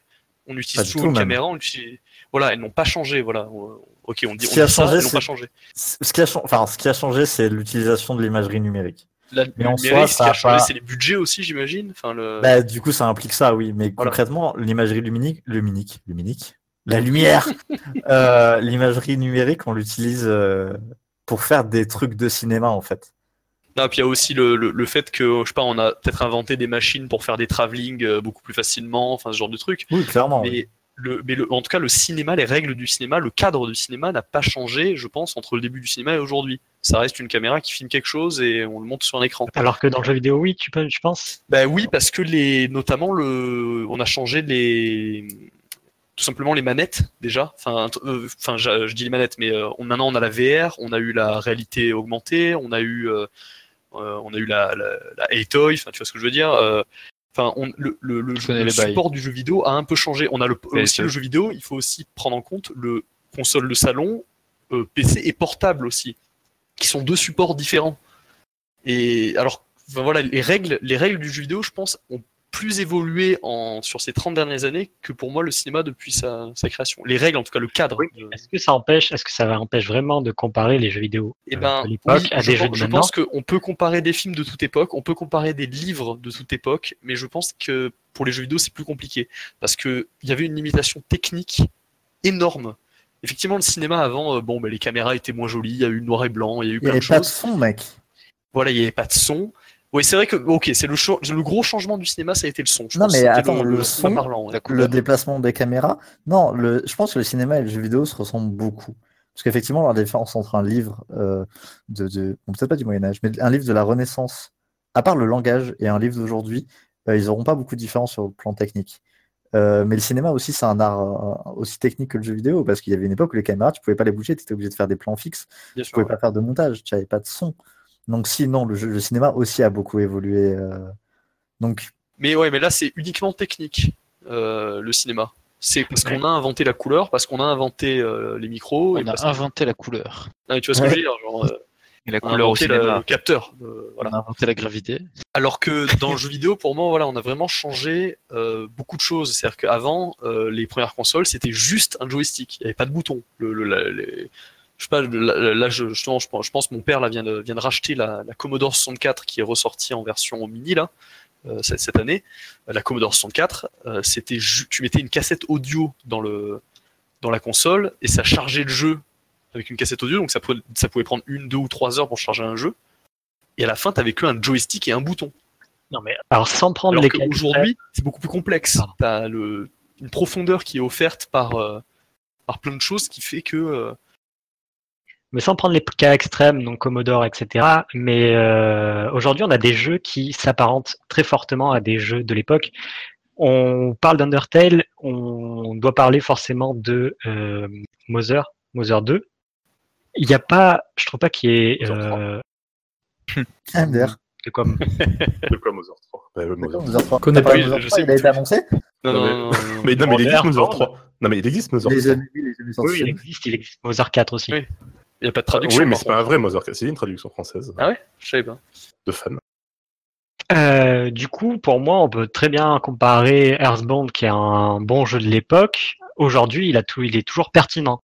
De même que aujourd'hui, on fait des euh, des jeux à la Castlevania ou des jeux euh, Metroid-like. Euh, on fait des jeux en 2D, des platformers 2D. On en refait toujours aujourd'hui. Et on peut toujours, je pense qu'on peut toujours les comparer Ouais, à. mais ils ont, ils ont bien évolué. Genre, euh, un platformer 2D d'aujourd'hui, il a le, je sais pas, il a le punch, il a quelque chose qui fait que, enfin voilà, c'est c'est- ça- Ah ouais. c'est un bon jeu. Là, euh, récemment, justement, le, euh, je repars sur la Commodore. La Commodore 64, on l'a, on l'a démarré avec mon père. Tu joues une heure et tu te fais chier parce que c'était mou comme pas possible, parce que ça, ça calculait à une vitesse, mais euh, c'était incroyable. Les jeux étaient mous comme jamais, quoi. Relance, avait- euh, re- relance Metaslug. Tu verras si c'est mou. Est-ce que c'était sur, est-ce que c'était pas plus tard Metal Slug? C'était oui. c'est peut-être plus tard, c'est peut-être Oui, plus tard, c'est plus mais tard. je pense que ça Je se pense que oui, compare on peut comparer les jeux, mais à partir de, on peut dire aller de l'époque, je sais pas, quelle est la première console qu'on peut considérer comme euh, comparable à celle d'aujourd'hui, je sais pas, la, la Sega, la, la- Ouais, le NES. la NES, Au moins. voilà. C'est peut-être la- les- là, là- ah, là, tout ce qui était pas le avant côté, ça, euh, c'était mort, quoi. Là, tu blâmes pas le jeu en lui-même, tu blâmes le côté technique qui faisait que le jeu était mou, mais se trouve, le jeu en lui-même, il aurait pas été mou s'il était sorti à cette époque-là. Peut-être. Mais le fait est que je- tu y joues et c'est c'est pas le cas. Enfin, il- Non, mais il y a un exemple très simple, c'est Super Mario 64. Alors, peut-être me faire insulter euh, sur Twitter et donc à Tinza, hein, allez-y. Euh, mais je pense que de nos jours, mais, euh, Mario Super Mario 64 reste l'un des meilleurs jeux de plateforme 3D jamais sortis et est bien supérieur à un grand nombre de jeux sortis même l'année dernière. Oui, tout à fait. Mais Alors, parce que, en parce que la Nintendo 64 est une console comparable. Là, où- entre la Nintendo 64 et aujourd'hui, qu'est-ce qui a changé? Pas grand-chose à part la puissance des machines, en vrai. Bah, même, on parlait de la, la NES, mais même la NES, il y a beaucoup de choses qu'on faisait sur NES parce que la machine ne permettait pas de faire des trucs plus, enfin de, de mieux, qui de nos jours nous affectent, ne nous affectent plus. Genre les, les RPG, à l'époque, c'était tour par tour, pas parce qu'on voulait faire des jeux tour par tour, parce qu'on pouvait pas faire plus que des jeux tour par tour. Bah, si, si seulement on était resté au tour par tour. Ouais, la bonne époque. Ah, comme dans Lost Sphere. Ah, non, Lost Sphere, c'est pas pareil. Non, donc ouais, je, je- enfin, je pense qu'on peut comparer ouais, les, on peut comparer les, les jeux d'un même euh, médium de différentes époques, mais à partir, enfin, en tout cas, pour moi, pour le jeu vidéo, à partir d'une d'un minimum, enfin, du- d'un âge minimum, quoi. Un âge minimum. ouais, enfin, vous avez compris, quoi, de la, Ouais, ouais. de la, de- de-. Loli, tout ça. des consoles qu'on a, qu'on a, qu'on a établies. console Loli et tout. Quelle est la best girl en console du coup? La Ah, GameCube, Surtout pas la Nintendo Ah, 64 pour la moi je manette. dirais la Super NES, mais. Moi, je dirais la PlayStation, non. Meilleure Ou la console. Là, je pour suis partagé en la- entre la Super NES et la PlayStation. Alors, la, la Switch a pas assez de recul, peut-être, pour euh, Ah, mais elle est trop jeune. qu'on puisse le dire. Elle est Ouais, elle est trop jeune. jeune. il a dans les gagné Loli, 100%. c'est bon, on veut pas les. Si on prend pas la Switch, euh, je sais pas, le, je, je dirais la PS1 ou la, et alors là, attention, ou la Vita. Mais c'est la même Ah, chose là, t'es sûr. Elle, elle avait tout, la elle avait tout. Elle avait un écran OLED, elle avait un écran tactile à l'arrière. Ah, mais elle avait pas de jeu, c'est con. Elle, elle a- Ouais, oui, oui, oui. Mais ça reste quand même films. console. Elle était merveilleuse cette console et Ah, personne. c'est- non, mais alors, si tu veux jouer à ça, c'est la la Dreamcast, mec. portable, du coup. Ah, ça, la Dreamcast, elle m'a donné des. Si, si- si tu veux jouer que sur des trucs techniques, c'est la Dreamcast. Hein. Non, Parce que la Vita, c'est parce ressenti. que la Vita, c'est pas la Switch avant l'heure. Si, si, si, clairement. Alors, non, parce que que- la Switch a marché. Oui, oui. Ah non, oui. la... oui. Elle a marché au Japon, la la Vita. Vita. La Vita avait tout de la Switch, sauf que pour la mettre sur la télé, il fallait acheter un adaptateur. Mais et c'était tiré comme jamais, c'était dégueulasse. Mais il y avait l'idée était là. Euh, Alors moi, je dis ça bon, pas après, troller, mais Sony l'a raté et Nintendo l'a réussi. hein. et je félicite Nintendo parce que je suis fan de la Switch et que, que c'est c'est génial. Mais en tout cas, la Vita avait pour avait une ambition qui était un peu la même que la Switch. Mais elle avait pas de jeu. Mais elle avait pas de jeu. Ouais. C'est con, c'est con. On est en train de dire que toutes les consoles qui n'ont pas marché n'avaient pas de jeu. C'est comme s'il y avait un lien entre ces deux. euh, C'est vrai, c'est vrai, c'est vrai. Ah, et tu vois, la meilleure, la- le meilleur jeu qui, est, qui, est- qui soit sur euh, Vita, euh, bon, C'est j'ai pas, FF9. j'ai pas joué. C'est Metal Gear Solid 3. non, c'est Persona 4 euh, Golden. C'est bien parce qu'on a tous cité des jeux qui sont déjà sortis avant la PS c'est ça, Vita. c'est ça, c'est ça, c'est que la- la- les meilleurs jeux de la PS Vita, c'était pas les jeux de PS Vita. Enfin, c'est aussi pour ça qu'elle est morte. Hein. Paix à son âme. Non. Crachez-lui dessus. Merci pour ce bruitage. Ouais, j'ai bien aimé. Alors du coup, si je regarde le- notre petite feuille de route, je vois quelle crédibilité doit-on donner aux notes? Attends, déjà, on a on a pas trop parlé des budgets encore. Ah, vas-y, parle du budget. Moi, moi, ça me plaît bien, c'est un truc qui, qui me parle beaucoup. L'expert des chiffres. L'argent. budget du client, de Le billet. combien coûte un jeu ou combien coûte un jeu à, à- à faire, à produire? Alors, dans aucun des. Enfin, on peut un peu tout, mais en termes de. de, de- Est-ce que le budget influe la qualité d'un jeu? En tout cas, doit influer la note? Je ne pense pas. Bah non, Euh, regarde Sea of Thieves. Si, aussi, ça va. Mais comme pour le Oh cinéma là. ou dans d'autres choses, je veux dire, c'est une forme d'art et on peut l'exprimer de différentes façons. Et c'est à nous, avec l'argent qu'on a, de l'exprimer de la meilleure façon qu'on puisse. Et faut être réaliste quand même. On, là, on va, Tristan va peut-être parler des early access, mais ça- on va pas se lancer dans un, jeu Box. énorme si on n'a pas les moyens de le faire, ni financiers, ni techniques ou, ou artistiques. Et Ah. du coup, euh, Tu, tu me fais plaisir là, frère. bah, je sais. Mais un voilà, on- Kickstarter, MDR. donc on, on peut comparer deux jeux qui ont le même, euh, le, le même, le même but, même s'ils n'ont pas le mettre différents budgets. Et voilà, vas-y Tristan. Ah non, non, mais c'était. Parce que tu Euh. as, mentionné le early access, je suis tout à fait d'accord. Euh, Enfin, C'est celui qui balance le Kickstarter. euh, Après, les Kickstarter, c'est pas mauvais. Hein. Ah, c'est pas mauvais. Early access non plus. Oui, il n'y a rien qui est mauvais. C'est sur juste le papier. exploiter, euh, J'avoue que c'est devenu une facilité en fait. Enfin, je sais pas comment expliquer ça, mais. Ben, je pense que Daisy, euh, ils se sont clairement. Ils étaient clairement trop ambitieux. Voilà, ils se sont dit on va faire un jeu monde ouvert. Ils ont donné le mot des ils préfèrent aussi. acheter Machin. tanks aussi. hein. Et, et le lead designer s'est barré pour bosser sur un autre jeu. Et ils n'étaient pas si nombreux que ça à bosser dessus. Et ils se sont rendus compte que c'était trop. Et en fait, ils ont un peu ralenti leur, euh, leur, euh, leur temps de travail sur le jeu. Je sais pas comment ils font pour sortir aussi peu de mises à jour. Mais. euh, Ah, mais Et oui, du coup, le succès de Daisy. Le suc- Si, il y a eu une mise à jour au début de l'année. Le succès de Daisy, oui, a donné, a donné une. Oui, il y a plein de gens qui se sont dit nous aussi, on peut faire des early access. Mais, mais tout C'est simplement. pas grave si on le finit dans 6 ans. on c'est- aura le non, c'est pas vraiment ça le truc, c'est que c'est pour tout entrepreneur euh, le, le sait en quelque sorte, c'est que c'est très difficile de trouver de l'argent, d'avoir un soit un business angel, soit un, un mec qui croit en toi, soit des fonds. Enfin, en tout cas, c'est difficile de débloquer des fonds, alors que mettre un truc sur internet, tu le tentes, au pire tu rates, mais c'est, enfin, tu vois, genre, c'est un, un investissement. Non, mais alors quoi. tu, tu le rates, mais des gens ont payé.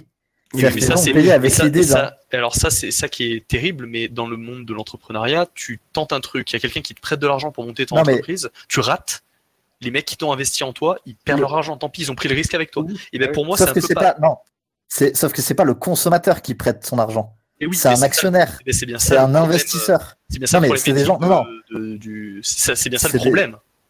D'accord. C'est parce que ça, ce sont des gens qui ont une réserve d'argent, qui vont dédier à des investissements plus ou moins risqués. Ils Ils veulent le des savent. retours sur investissement. Exactement. Oui, le problème, c'est c'est pas que le consommateur. Le consommateur, il veut pas un retour sur investissement, il veut un produit. Tout à fait. Mais il y a beaucoup de projets qui sont financés euh, sans Kickstarter, sans euh, participatif, hein, qui sont financés par, des gens, euh, par les circuits classiques, et qui échouent et qui ne sortent jamais. Alors que l'early access, dans tous les cas, la production d'un jeu n'est pas garantie.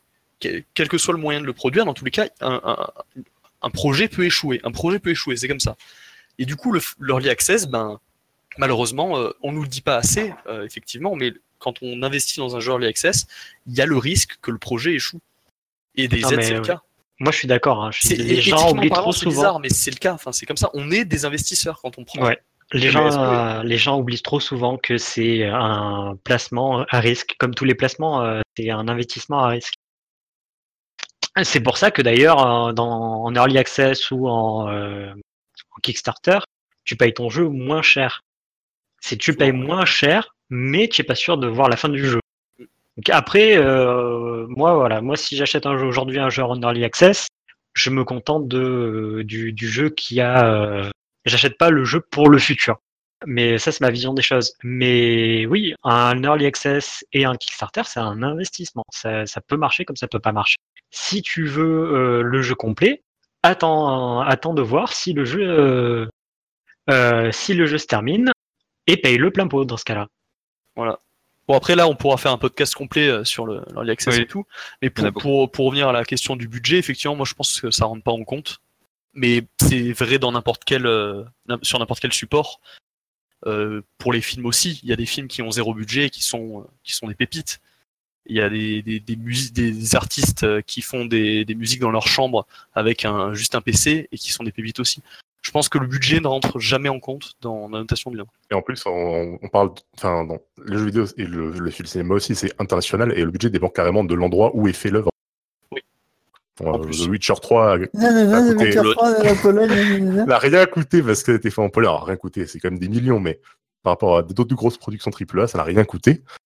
Et euh, le jeu est fantastique, très bien, mais d'autres jeux qui ont coûté beaucoup plus cher, eh ben, sont beaucoup moins bien, pour ne pas citer Mass Effect Andromeda. Hashtag. Aïe, Ah. mon. Donc oui, voilà, c'est Le jeu des un art et voilà, on fait ce qu'on peut avec ce qu'on a et on voit ce que ça donne après. Pareil, il y a des films qui sont faits. euh, C'est vrai que ça se fait plus trop aujourd'hui. Parce que le cinéma, c'est vachement hollywoodisé. Mais il y avait Oula. une époque où tu avais des... t'avais des films qui étaient faits pour 3000 dollars, 4000 dollars, 10 000 dollars. Et qui sont devenus cultes, qui sont devenus des. Tu, des- tu des- parles de Paranormal Activity? Alors, par, oui, par exemple, Paranormal Activity qui a été fait avec 14 000 dollars. 15 000 Ouais, c'est ça. Ouais, le premier. Ouais. Ouais, chaud. Euh, et l'objectif c'était de faire un, un found footage, donc voilà, euh, avec des caméras qui sont diégétiques, du coup intradiégétiques. Euh, et voilà, le mec il voulait faire un film qui fait peur en utilisant ces procédés-là. Ben, a priori, il a réussi. Je trouve pas le, flip- le film hyper flippant, mais bon, ça a fait flipper des personnes, donc c'est qu'il a dû réussir un peu. Euh, Ça fait flipper et les gens le mec, voilà, il, a fait comme, comme Inza, euh, comme Inza a dit, il a fait avec ce qu'il pouvait. Et ça, voilà, c'était suffisant. Enfin, le mec a fait son œuvre. Et elle est pas moins bien que, je sais pas, euh, Saw euh, 17 euh, avec euh, 12 millions de dollars de budget. quoi. Saucisse C'est drôle ça. Ah, si, il est sorti comme ça. Et Saucette, effectivement. Et du coup, je vais rebondir sur ça avec une question qui, qui me vient. trampoline dans ce débat. Twing, twing. Et ce sera peut-être même la, la- la- la dernière question de, de- de la soirée. Comment on, parlait, euh, on parle beaucoup de qualité d'une œuvre. Comment on mesure la qualité d'une œuvre? Est-ce que, par exemple, pour un jeu vidéo, c'est le nombre de ventes euh, Pour un pour un film, le nombre d'entrées Est-ce que c'est euh, quelque chose de personnel? C'est à quel point l'œuvre nous a touchés? Est-ce que c'est par rapport à la à l'impact que l'œuvre a eu sur euh, sur la société je pense euh, notamment à Star Wars, tout le monde connaît les, les- répliques, même ceux qui n'ont pas vu le film. Qu'est-ce que, que vous pensez de tout ça? Est-ce qu'on peut vraiment mesurer la qualité d'un, d'un film à partir du moment où on l'a classé dans c'est pas mauvais Et même, et même quand un film est mauvais, on peut le classer dans la catégorie nanar, et là ça devient euh, quelque chose de complètement différent. Alors, je pense que tu. Là, sur la fin de ta question, euh, tu, tu oublies qu'en fait, on peut aimer quelque chose de mauvais.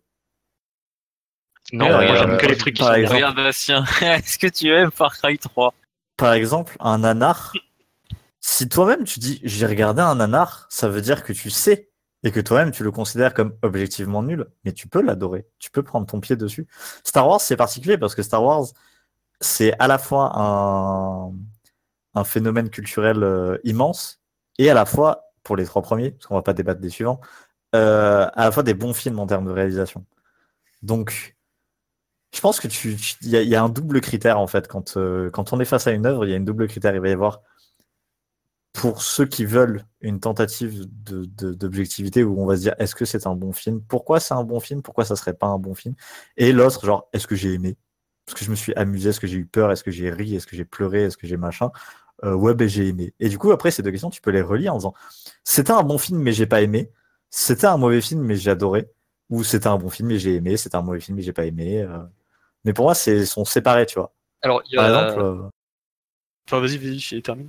il y a plein de films d'horreur qui sont vraiment euh, mauvais. Alors, il y en a plein de bons que j'adore, il y en a plein de mauvais que j'adore aussi.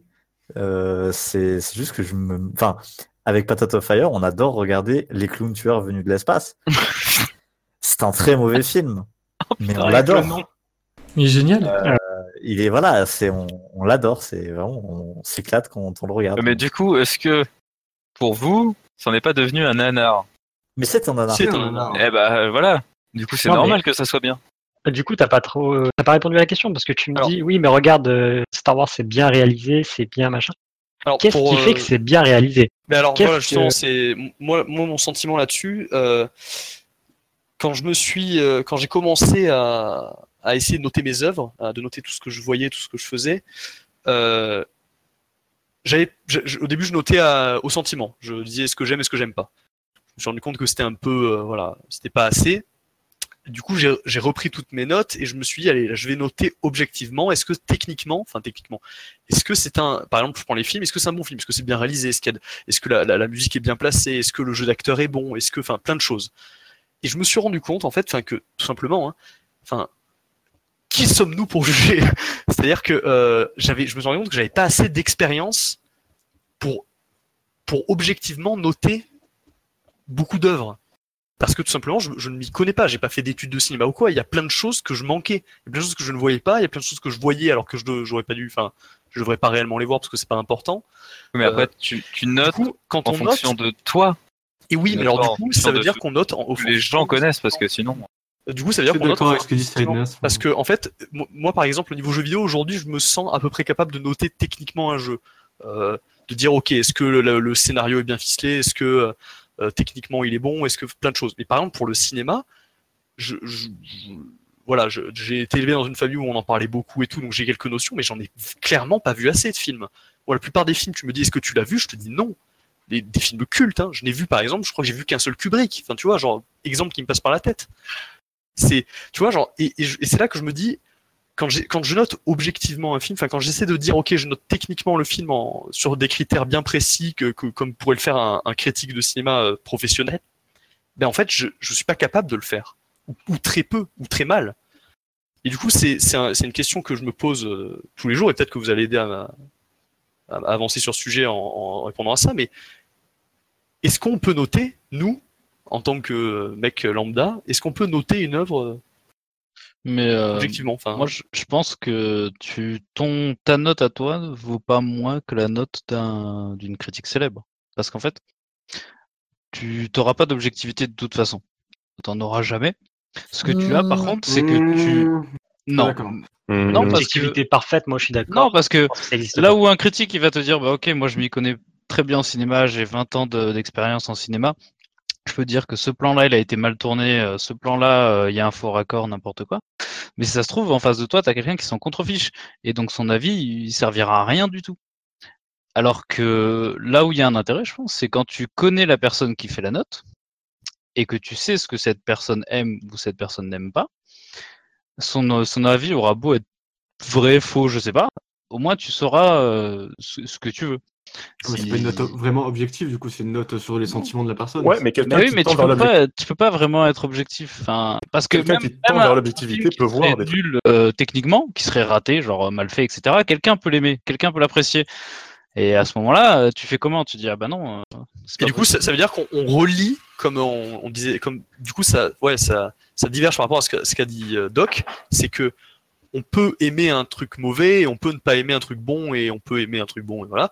Mais du coup, toi, ce que tu es en train de nous dire, et je suis du coup au final un peu assez d'accord avec ça, c'est que c'est le ressenti au final qui compte, et chacun a son avis à donner sur euh, quelque chose.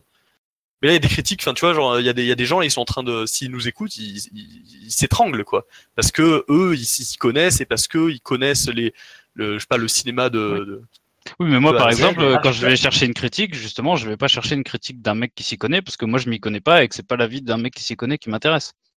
d'accord je comprends ouais. Mais quelqu'un qui tend vers après- vas-y. Quelqu'un qui tend vers l'objectivité et qui fait bien son boulot peut soulever quand même des trucs qui euh, font de- du frame quelque chose de mal ou de pas bon, mais qui peuvent plaire à des gens. Et c'est ça aussi l'objectif d'une bonne critique, je trouve.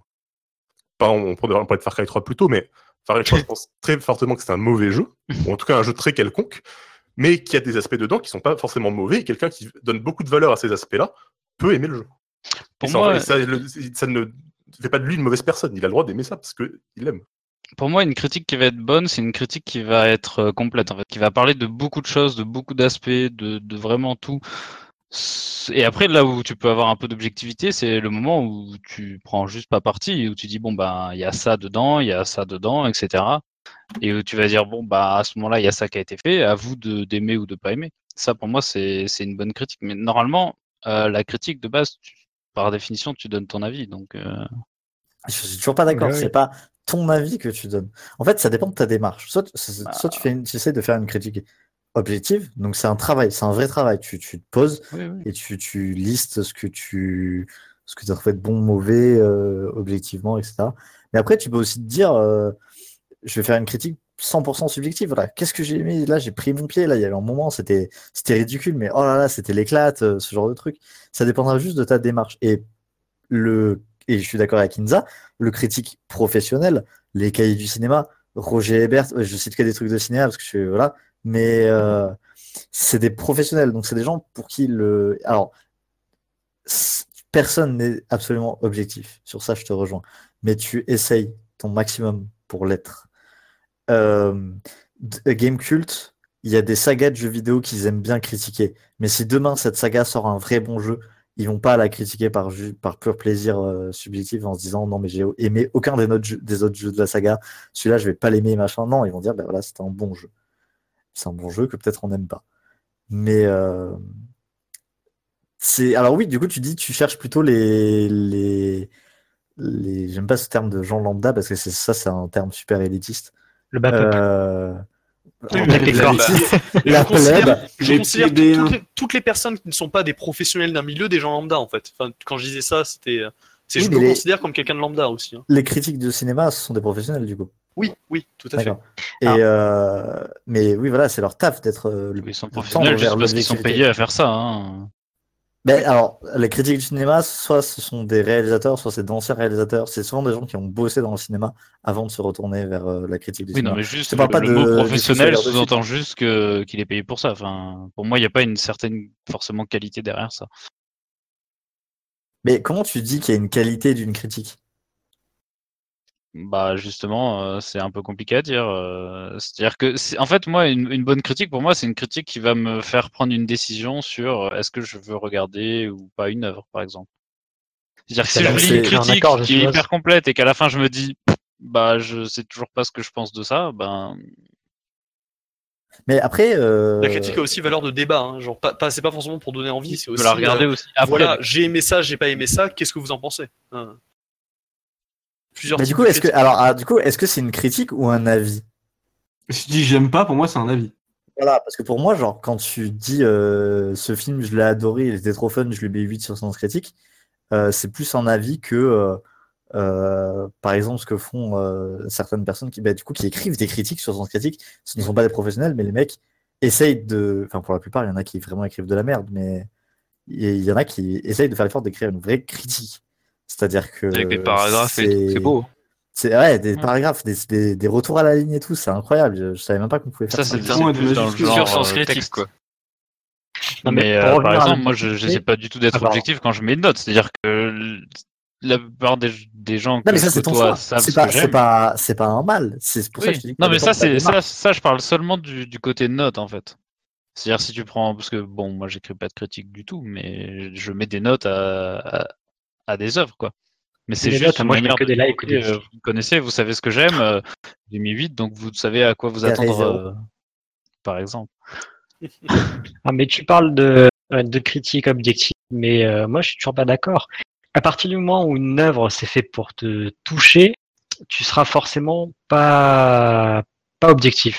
Et euh, si la critique des, des œuvres c'était objectif, ben en fait, il n'y aurait pas de critique parce que les critères pour déterminer si c'est euh, un bon ou un mauvais, merci, si c'est euh, bon techniquement ou si c'est mauvais techniquement euh, à l'écriture, etc. On va prendre un exemple. Tu prends la règle des 180 degrés, qui fait que euh, s'il y, a- s'il y a deux personnages qui se parlent, y en est fan de qui Karim à Debache. gauche et qu'il y a l'autre qui, va- qui parle à, à droite. J'y ai pensé aussi. Très fort. Euh, tu vas dire c'est une, c'est une, euh, les films qui respectent ce- cette règle euh, sont bons. Je, je résume, hein, mais euh, parce que euh, pour ton cerveau, ça fait la, la bonne part des choses. Maintenant, euh, tu vas avoir des films qui vont pas respecter cette règle, Bah, c'est un qui vont être mauvais, et Ou tu vas avoir des films qui vont pas ouais. respecter ces règles, qui... mais qui vont te faire sent- ressentir quelque chose par rapport à la scène, et ça va être un bon film.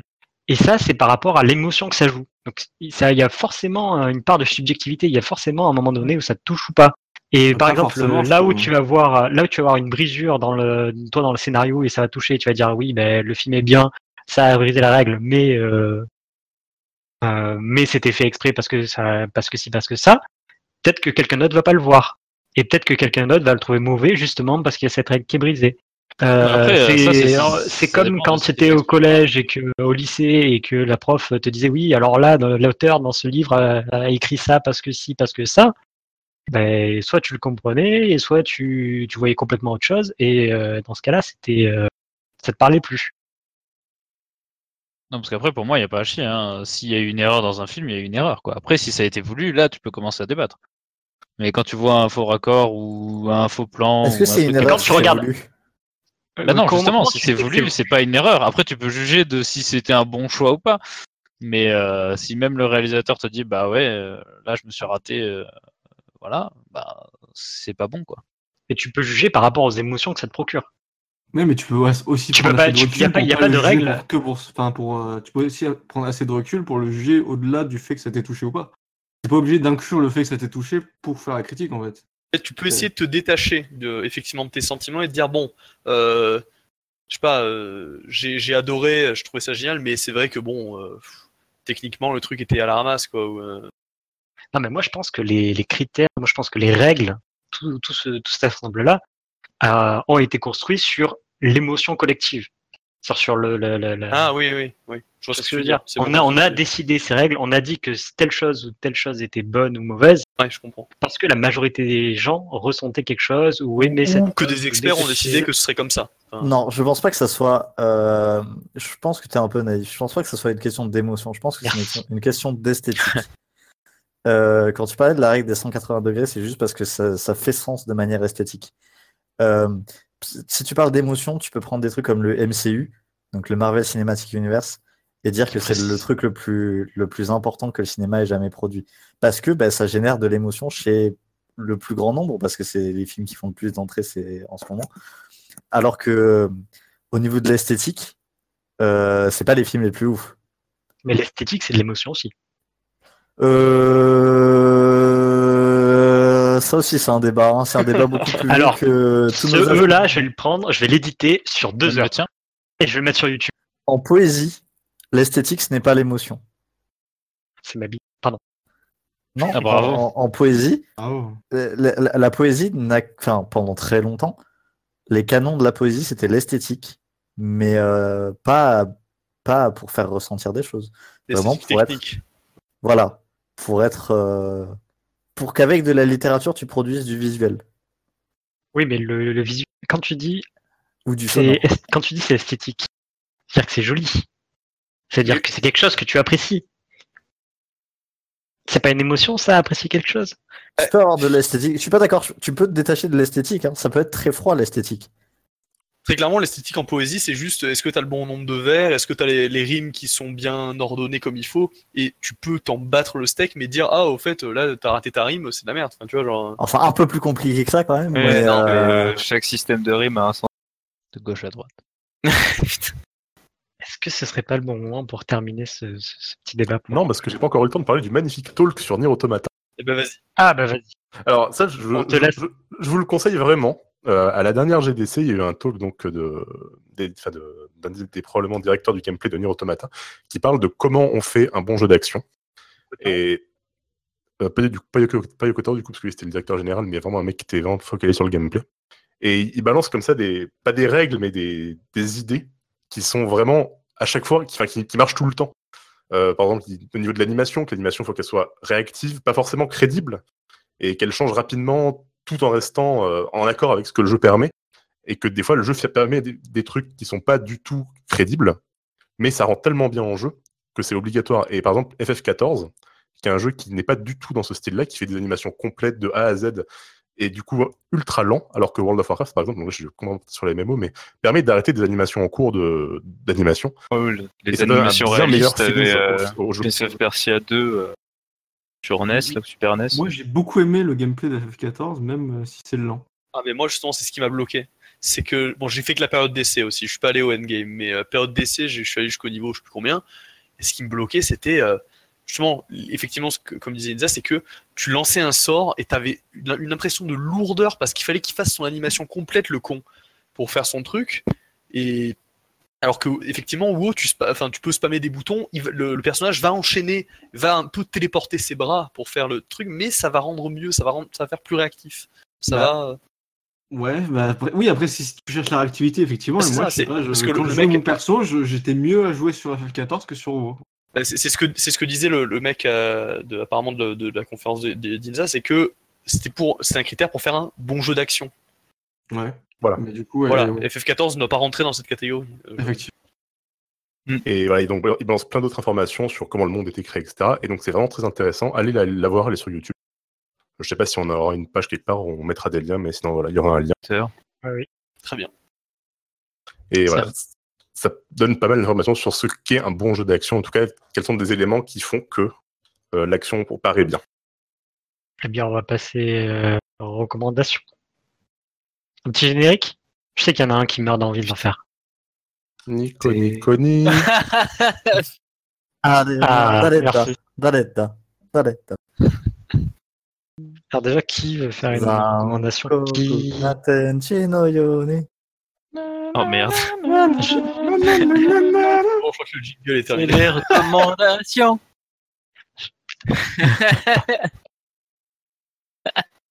oh, c'était le thème déjà. Je crois qu'il y a Doc qui veut recommander euh, Evangelion. Alors, il y a un petit animé qui s'appelle Neon Genesis Evangelion, vous en avez peut-être pas entendu parler si, euh, si, vous, si vous viviez pas sur Terre euh, entre 1995 et 2018. Euh, non, moi, ce que je voulais recommander, c'est un jeu qui s'appelle euh, Ghost of a Tale, qui est, euh, a la particularité d'être un jeu français, parce qu'on est un pays euh, grand consommateur de jeux vidéo, mais je trouve qu'on en produit peu finalement, euh, comparé aux plus grands tels que les États-Unis ou le Japon. C'est un jeu d'infiltration. Alors, vous m'avez entendu parler d'MGS, donc ça vous surprendra pas, mais c'est un jeu d'infiltration dans lequel vous incarnez une toute petite souris qui doit s'échapper de prison et retrouver sa femme. Euh, la particularité, c'est que vous ne pouvez pas combattre. Euh, vous devez seulement vous enfuir, vous cacher, trouver des objets pour vous aider. Et c'est vraiment extrêmement mignon, extrêmement agréable à jouer, à visiter, à explorer. C'est vraiment un très très bon jeu et je vous le recommande. Merci. Quelqu'un d'autre euh, prendre leur lait peut-être? Non? Bon bah tant pis, je vais faire ma Bah, recommandation. si, si, bien- si, si, si, bien sûr. Bah, euh, déjà, vu euh, le nom du podcast, faudrait quand même recommander euh, au moins les deux jeux, hein, même s'il y en a un qui est que sur Twitch, malheureusement. Non. Et l'autre qui va bientôt être sur Switch. Donc achetez-vous une Switch, on vous recommande la euh, Switch. Switch et Wii U, pardon. Excusez-moi, hein, les consoles Nintendo. Et sur Euh, émulateur PC. Après, moi, je veux bien qu'il y ait Breath of the Wild sur. Steam, hein, mais.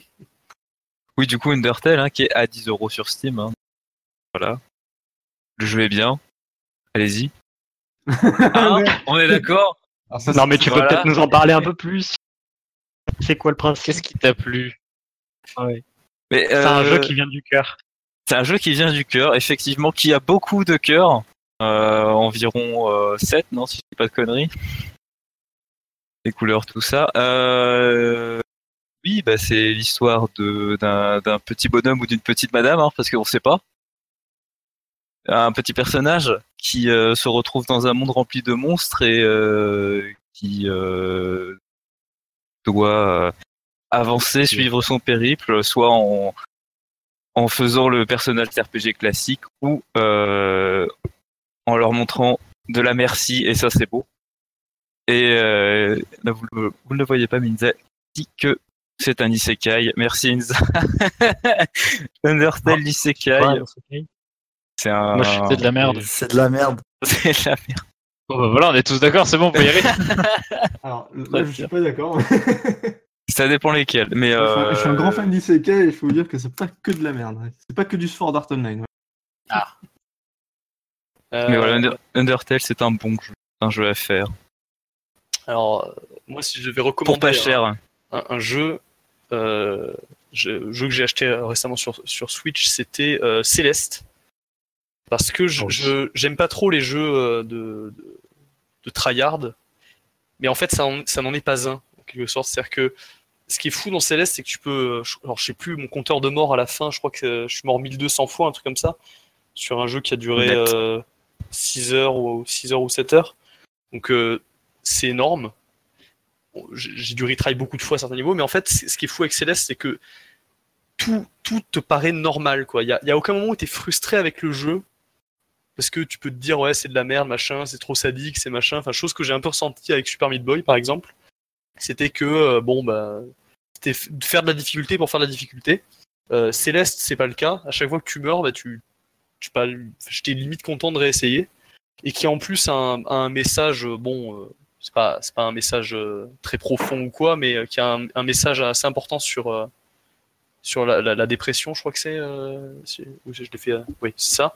Et du coup, enfin, qui, qui est assez beau, qui, la, la musique est belle, les graphismes sont beaux et il coûte pas si cher que ça, donc euh, Ça aussi, c'est un jeu de l'amour.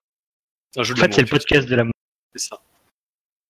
Du coup, tu parles de Céleste. Je veux juste vous poser une question. Qui c'est qui a fait Céleste ici sur Switch? Juste, je t'embête. Céleste, il a 20 euros sur Steam. Voilà, si jamais. Le juste prix. Voilà, exactement. C'est ça.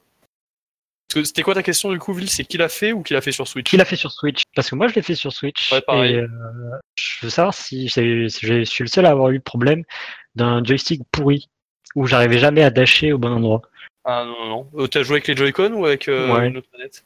Non, Moi, j'ai toujours joué en mode portable avec les Joy-Con quasiment. J'ai très peu joué en mode TV. Et euh, non, non, euh, zéro Bah, problème. c'est vraiment que je suis naze alors. Merci. Hérésie de jouer à un platformer 2D avec un stick. hein. Jouer au clavier, c'est mieux. Ah, tu joues avec les flèches directionnelles toi? Ah bah oui. Ah ouais, il faudra que j'essaye, mais je t'avouerai que Bah, sur sur Switch, c'est un peu particulier. 3D. euh, ah, je sais pas, hein, le... très pratique, hein, je trouve, moi, sur. euh, Faudra, que j'essaye, j'ai pas essayé avec les flèches, donc j'essaierai, mais. Euh, du coup, je vais faire ma recommandation à moi et je vais et j'ai changé de registre en parlant d'un jeu de société. Et je vais vous parler de Bang. Bang. Gang, son prénom. Oh putain. Après Oh, cette blague, je vais arrêter de parler et rentrer dans la grotte. Et donc en fait, Bang, c'est un jeu qui joue à euh, 4, de 4 à 8 joueurs. Euh, dans ces 8 joueurs, c'est donc tout, tout est euh, dans l'ambiance Far West. Et dans ces 4 à 8 joueurs, il y a un shérif que tout le monde connaît, deux adjoints et le reste, ce sont des bandits et personne, euh, donc personne ne sait qui est qui. L'objectif, ça va être de tuer les euh, shérifs et euh, pour les bandits de tuer le shérif et pour le shérif et ses adjoints de tuer tous les bandits. Et vous avez un nombre de, de, de vies et vous allez tirer des cartes et dans ces cartes vous avez euh, vous allez avoir des banques par exemple qui vous permettent au départ de tirer qu'à droite ou à gauche, qu'à votre droite ou à votre gauche directement. Et puis après, vous pouvez euh, piocher euh, des, équipements, piocher des protections qui permettent euh, soit de, de voir plus loin, soit d'être euh, d'a- d'augmenter la distance entre vous et euh, ceux à votre droite et à votre gauche. Et du coup, ça devient très drôle. Parce que euh, au départ, comme personne ne sait qui, qui vous allez tirer sur tout le monde, vous allez essayer de voir les, les réactions des gens, Un peu comme au Far West avant. un peu comme au Far West avant. Sauf que t'as tu dis, tu vas voir ton voisin et tu dis bang. Et, et à la fin, voilà, il y a un qui dit à la fin, Big Ghost il perd. Parce qu'on a fait des parties et effectivement. euh, Est-ce que, est-ce que tu peux tuer tout le monde en disant euh, sign on Très important. il y a une extension qui s'appelle High Noon Ah merde. et qui permet de rajouter des événements et à la fin, ouais, c'est un peu euh, tout le monde meurt euh, à la Est-ce que zone. tu peux faire des, des, des Mexican stand-off, des duels à la mexicaine? Non, tu veux juste faire des duels. Un peu triste. C'est super raciste du coup comme jeu. Donc tu fais la promotion d'un jeu raciste, d'un jeu hispanophobe. Tu dis quoi pour te défendre? Oui. Oui, tu dis oui. Ok. Non, si. Qu'il a des très bons amis mexicains. Exactement. Oui.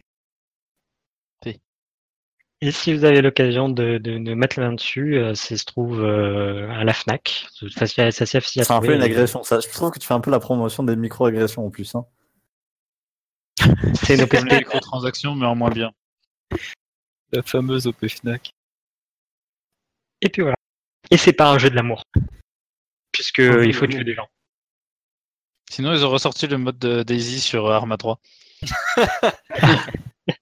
Ça, c'est de la recommandation. Sinon, ils ont fini de bosser sur euh, Rebuild of Evangelion euh, 3.0 plus 1.0. Donc ça veut dire Et que Rust est sorti il y a pas longtemps. Et The Forest un va peut-être bientôt sortir. Le Early Access. Est-ce qu'on peut faire plusieurs recommandations ou pas? Vas-y. Bah, moi, j'en avais une T'en as une deuxième. autre? Bah moi j'en ai plusieurs, mais euh, après si Dara il veut, il va en faire une autre, vas-y. Non mais vas-y, vas-y, fais. euh, Euh, Fais, fais, fais ton truc. Ok, alors moi c'est des mangas. Parce que moi comme je suis arrivé en retard, je sais pas si on a parlé de manga, mais. Très Non. peu, mais ça, fait partie T'étais pas là bah, Ouais, justement, ça brasse un peu la culture. Du coup, alors moi je vais faire des recommandations d'actualité et aussi des recommandations plus générales. Euh, d'actualité, je recommande le manga Centaure, qui est sorti il y un a pas très longtemps. Il y a deux tomes qui sont sortis. C'est vraiment super bien. Euh, comment vous dire? Déjà l'histoire est bonne, c'est cool. Le dessin est très bon. Ça alterne vraiment les côtés sérieux et humoristiques. Vraiment, euh, quand je- quand j'ai commencé à lire le manga, je m'attendais pas du tout à voir ça. Et ça m'a agréablement surpris. Du coup, je recommande vivement ce manga. Je pense qu'il doit pas avoir les ventes qu'il mérite, donc euh, achetez-le. Et euh, je voudrais recommander un ou deux auteurs. Alors le premier, c'est je, je m'excuse pour, euh, pour ma copine qui va m'entendre prononcer du japonais. Euh, J'ai Shuzo Oshimi. Alors, je sais pas si certains d'entre vous le connaissent ou pas. Qu'a-t-il fait Alors, il a fait les, Fleurs du Mal. Ah. Euh, dans l'intimité de Marie et Il a nom, récemment Happiness. Ah oui, non, non, oui, Les Fleurs du Mal, c'est un manga. Les Fleurs du Mal, c'est un manga, mais du coup, ça, ça parle également du roman dedans, et un peu sur la thématique du, du manga. Mais ça va plus loin que ça. Et c'est assez sombre comme manga. Faut vraiment avoir ça. Enfin, je recommande pas ça aux plus jeunes, mais euh, quand t'as 14-15 ans, à la limite, tu peux commencer à lire ça. Et vraiment très très bon auteur. Ça m'a. Enfin, j'ai commencé à lire cette année, alors que c'est sorti quand même il y a il y a pas mal de temps. Sauf le dernier manga Happiness qui est sorti très récemment, encore lu. Mais je recommande vraiment ce mangaka et ces œuvres-là. Et ensuite, mon mangaka préféré. Je vais le recommander maintenant, sinon je vais oublier. Euh, Inyo Asano. Voilà, je, je sais pas si vous connaissez également. Euh, titre a anglais, please. Alors, ah, les tu fais des titres anglais? Euh, Relou. bah, Je fais ça en japonais, vu que c'est en japonais. Oyasumi Pun Pun. Euh, Dead Dead Demon, Dead Dead Destruction. Ah, ça me dit quelque Euh, chose. DDDDD. Ouais, DDDDD, La fin du monde avant le lever du jour, Un monde formidable, Le quartier de la lumière, La fille de la plage. Euh, Beaucoup de trucs. Et pareil, c'est un... enfin, il a plusieurs univers à lui, c'est très particulier. Inyo Asano, faut... ça peut toucher le lecteur comme ça peut. euh, il peut le dire comme. euh, bah, c'est un malade ce type, euh, ça veut rien dire ce qu'il raconte. Donc, euh, une lecture très personnelle. Personnellement, c'est mon, manga pré- mon mangaka préféré, donc je n'hésite pas à le recommander. Et voilà. Très bien. Très bien, merci. Dara, du coup, tu vas reprendre la main? Oui, oui, vite fait, oui. Je voulais recommander un animé parce qu'on n'en a pas assez parlé non plus. Euh, un petit A Place Further, Further Than Universe. En japonais, Sorayori Motoi Basho. Ton japonais, t'es meilleur que ton anglais. Ouais, t'as vu un peu, c'est énorme, incroyable. Et je t'emmerde. Et qui est donc euh, l'aventure de quatre jeunes filles qui partent en Antarctique et c'est vachement cool et c'est Est-ce que c'est du c'est vachement Est-ce que- poignant et t'as envie de subir euh, ta race à la fin. Tellement Elles sont légales. cool. Elles ont 17 et 16 ans donc non. Voilà, un peu ça, le prochain. Eh, Le ça, prochain. parlait, ça parlait d'animé, de manga et ça parle là-dessus. Après, voilà, euh, je dis pas que c'est un truc un peu, un, mé- un média un peu bizarre, mais voilà, c'est quand même un média un peu bizarre. Alors, est-ce que vous aussi, quand vous allez manger euh, aux Asiatiques et que vous voyez des, des petits poulpes et des petits calmars, ça vous excite un peu? Toujours. Toujours une petite demi-molle exploitable Ah, après. Surtout quand ça frétille encore. hein, ça. Eh bien, merci. eh ben, alors, Moi, j'aimerais vous ordonner d'acheter Hollow Knight. Voilà. ordonné. C'est Ça aussi, un jeu de l'amour, d'après ce que j'ai entendu. Ah oui.